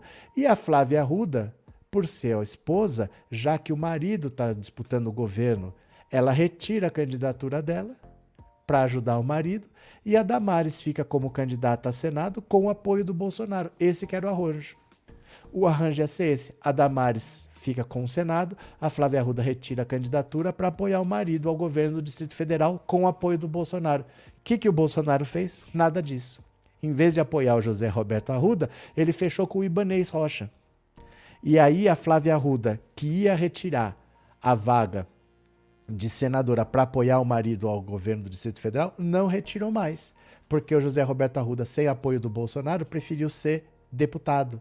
Aí então ele vai ficar como deputado, ela vai ficar para o Senado, não tem mais a vaga para Damares. Agora a Damares está vendida. Ela nem queria entrar na disputa, foi atender um pedido do Bolsonaro, agora está passando vergonha porque ela perdeu a vaga para Flávia Arruda. O Bolsonaro vai apoiar o Ibanês, o José Roberto Arruda vai sair para deputado e virou essa salada.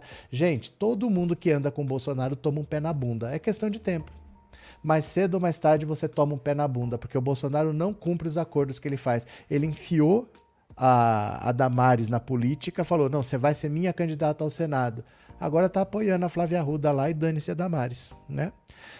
Não vai dar, Damares, não vai dar, verdade. Deixa eu ver, eu quero ouvir a sua opinião, porque eu perguntei é, se você tem um amigo que você carrega pela vida. Hoje é o dia do amigo. Então eu vou ouvir agora no WhatsApp. Me diga, me diga, WhatsApp, WhatsApp.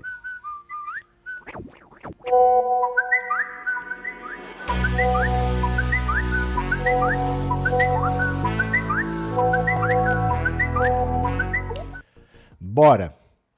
Eu vou compartilhar aqui. Venham comigo. Eu quero ouvir a sua opinião. Vamos lá. Você tem algum amigo que você leva para a vida?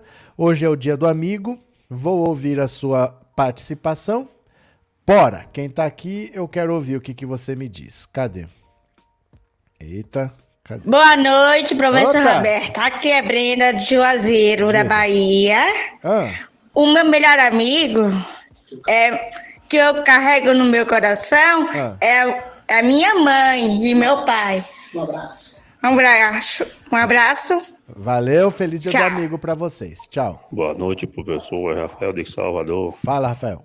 Eu não tenho amigo, velho. Eu sou não? tão boa gente que eu acho que eu sou amigo de alguém assim. Tá certo. Valeu, obrigado. Boa noite, Roberto Cardoso. Oi. Aqui é Mauro de Barueri. Hum. Eu tenho não só um, eu tenho três. Pira, Jurandir e Osmar. Fechou. São meus amigos que levo para a vida toda. Obrigado, um abraço, professor. Saúde. Eu que agradeço. Boa noite, professor Luiz de Recife. Fala, Luiz. Eu tenho dois amigos que foi começamos a nossa amizade em 22 de fevereiro de 86. Olha. E até agora nós somos amigos, para o que der e vier. Abraço. professor Roberto, aqui é Oi. é Guia Martins, do Rio de Janeiro. Professor, é o meu tio, João Martins, quando eu fiquei um tempo desempregada, e ele me ajudou muito nas contas básicas, tá? Feliz dia do amigo, professor. Para você também. Professor, hoje eu Oi. tenho dois amiguinhos, meu gatinho e meu cachorrinho. Tá certo. É. Amigo da espécie minha, assim, ah. eu não tenho mais não, viu? Fechou. Ah, confiei no passado, hoje não confio mais. Acabou. Valeu, um abraço. Cadê? Boa noite, professor Oi. Inês Nascimento.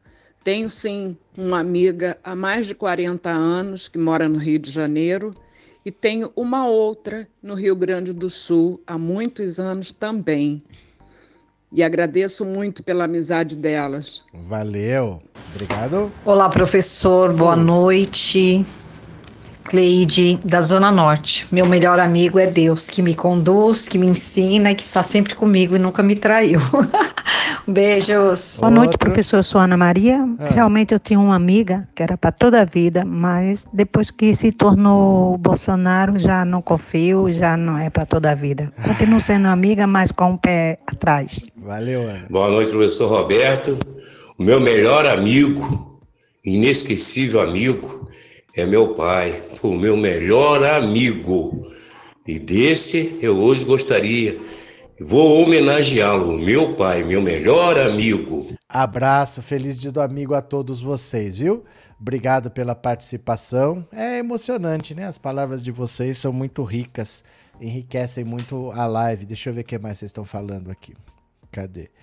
É, eu, na verdade, nunca tive amigo, acho que sou pior do que a desgraça do Bolsonaro. Jorge, será? Boa noite a todos, disse Epa, Epaminondas Barbosa. Pronto, cadê? Chora, Damares. Vai confiar em Bolsonaro, se ferrou. Pronto. É, para ver quando a pessoa entende de política, quando fala que o Alckmin tem caráter. O anti-imperialista voltou. Voltou o anti-imperialista com suas teorias que funcionam na sua sala carpetada, no ar-condicionado, enquanto ele toma suco de leão, laranja e afaga a cabeça de um leão. Bem-vindo ao século XXI, viu, anti-imperialista? Cadê que mais? Eu adotei um amigo que parecemos irmãos e é órfão. Valeu, Dalto. Pronto. Deixa eu pegar mais umas aqui, ó. Pegar mais uma. A denúncia do, do Guaranho lá foi feita. Dá uma olhada aqui, a denúncia do assassino de Foz do Iguaçu foi feita. Ó. MP denuncia policial penal que matou a tiros tesoureiro do PT no Paraná e fala em motivação fútil por preferência política. Então a motivação política consta da denúncia, viu? Olha só. O policial penal Jorge Guaranho, que matou a tiros o tesoureiro do PT Marcelo Arruda, foi denunciado pelo Ministério Público do Paraná nesta quarta por homicídio duplamente qualificado por motivo fútil e perigo comum.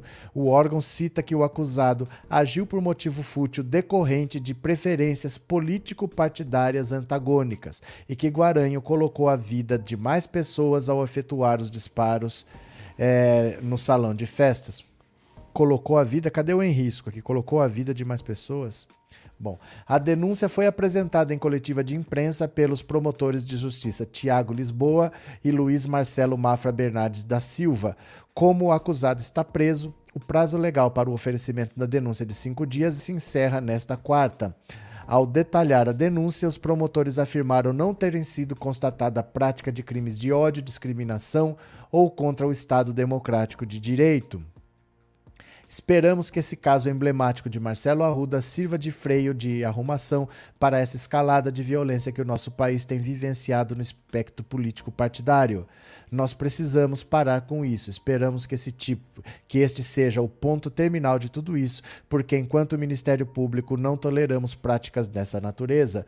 Lisboa afirmou ainda guardar laudos como é que é? Aguardar laudos serem anexados ao processo, mas que o Ministério Público avaliou que o material não é imprescindível ao oferecimento da denúncia. De acordo com o promotor, tratam-se de laudos periciais de confronto balístico do aparelho que gravou as imagens de câmeras de segurança do local do crime, do conteúdo do celular de Guaranho, do carro do policial e ainda do próprio local do crime. Caso necessário, disse os promotores, podem fazer uma complementação à denúncia.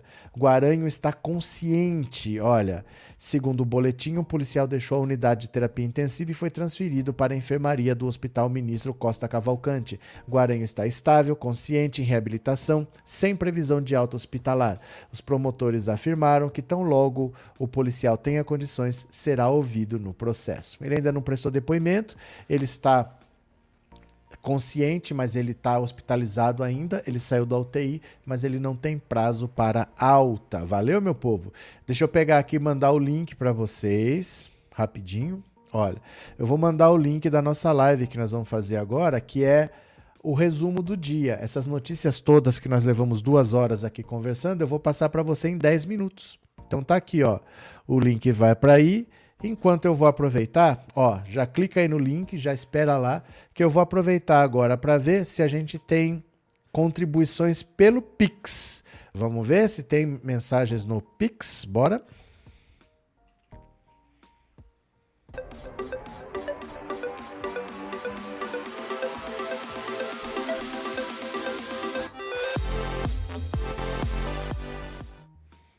Pronto, tô abrindo o aplicativo, viu? Tô abrindo aqui, só um segundo. Vamos ver? Tá abrindo, tá abrindo, tá abrindo. Cadê? Ó, oh, tô chegando, tô chegando. Pronto. Aê! Pronto. É, agradecer ao Francisco Valdivino Menezes, que contribuiu com o Pix. Hoje teve essa contribuição só. Eu agradeço de coração a quem contribuiu. Fico muito feliz da sua colaboração. Obrigado, viu? Pronto. Agora nós vamos para o canal. Olha isso por esse link que eu acabei de mandar para vocês. Então você clica aí no link. Cadê aqui, ó? Cadê o link? Clique aí que nós vamos para lá agora fazer o resumo de notícias. Posso contar com vocês?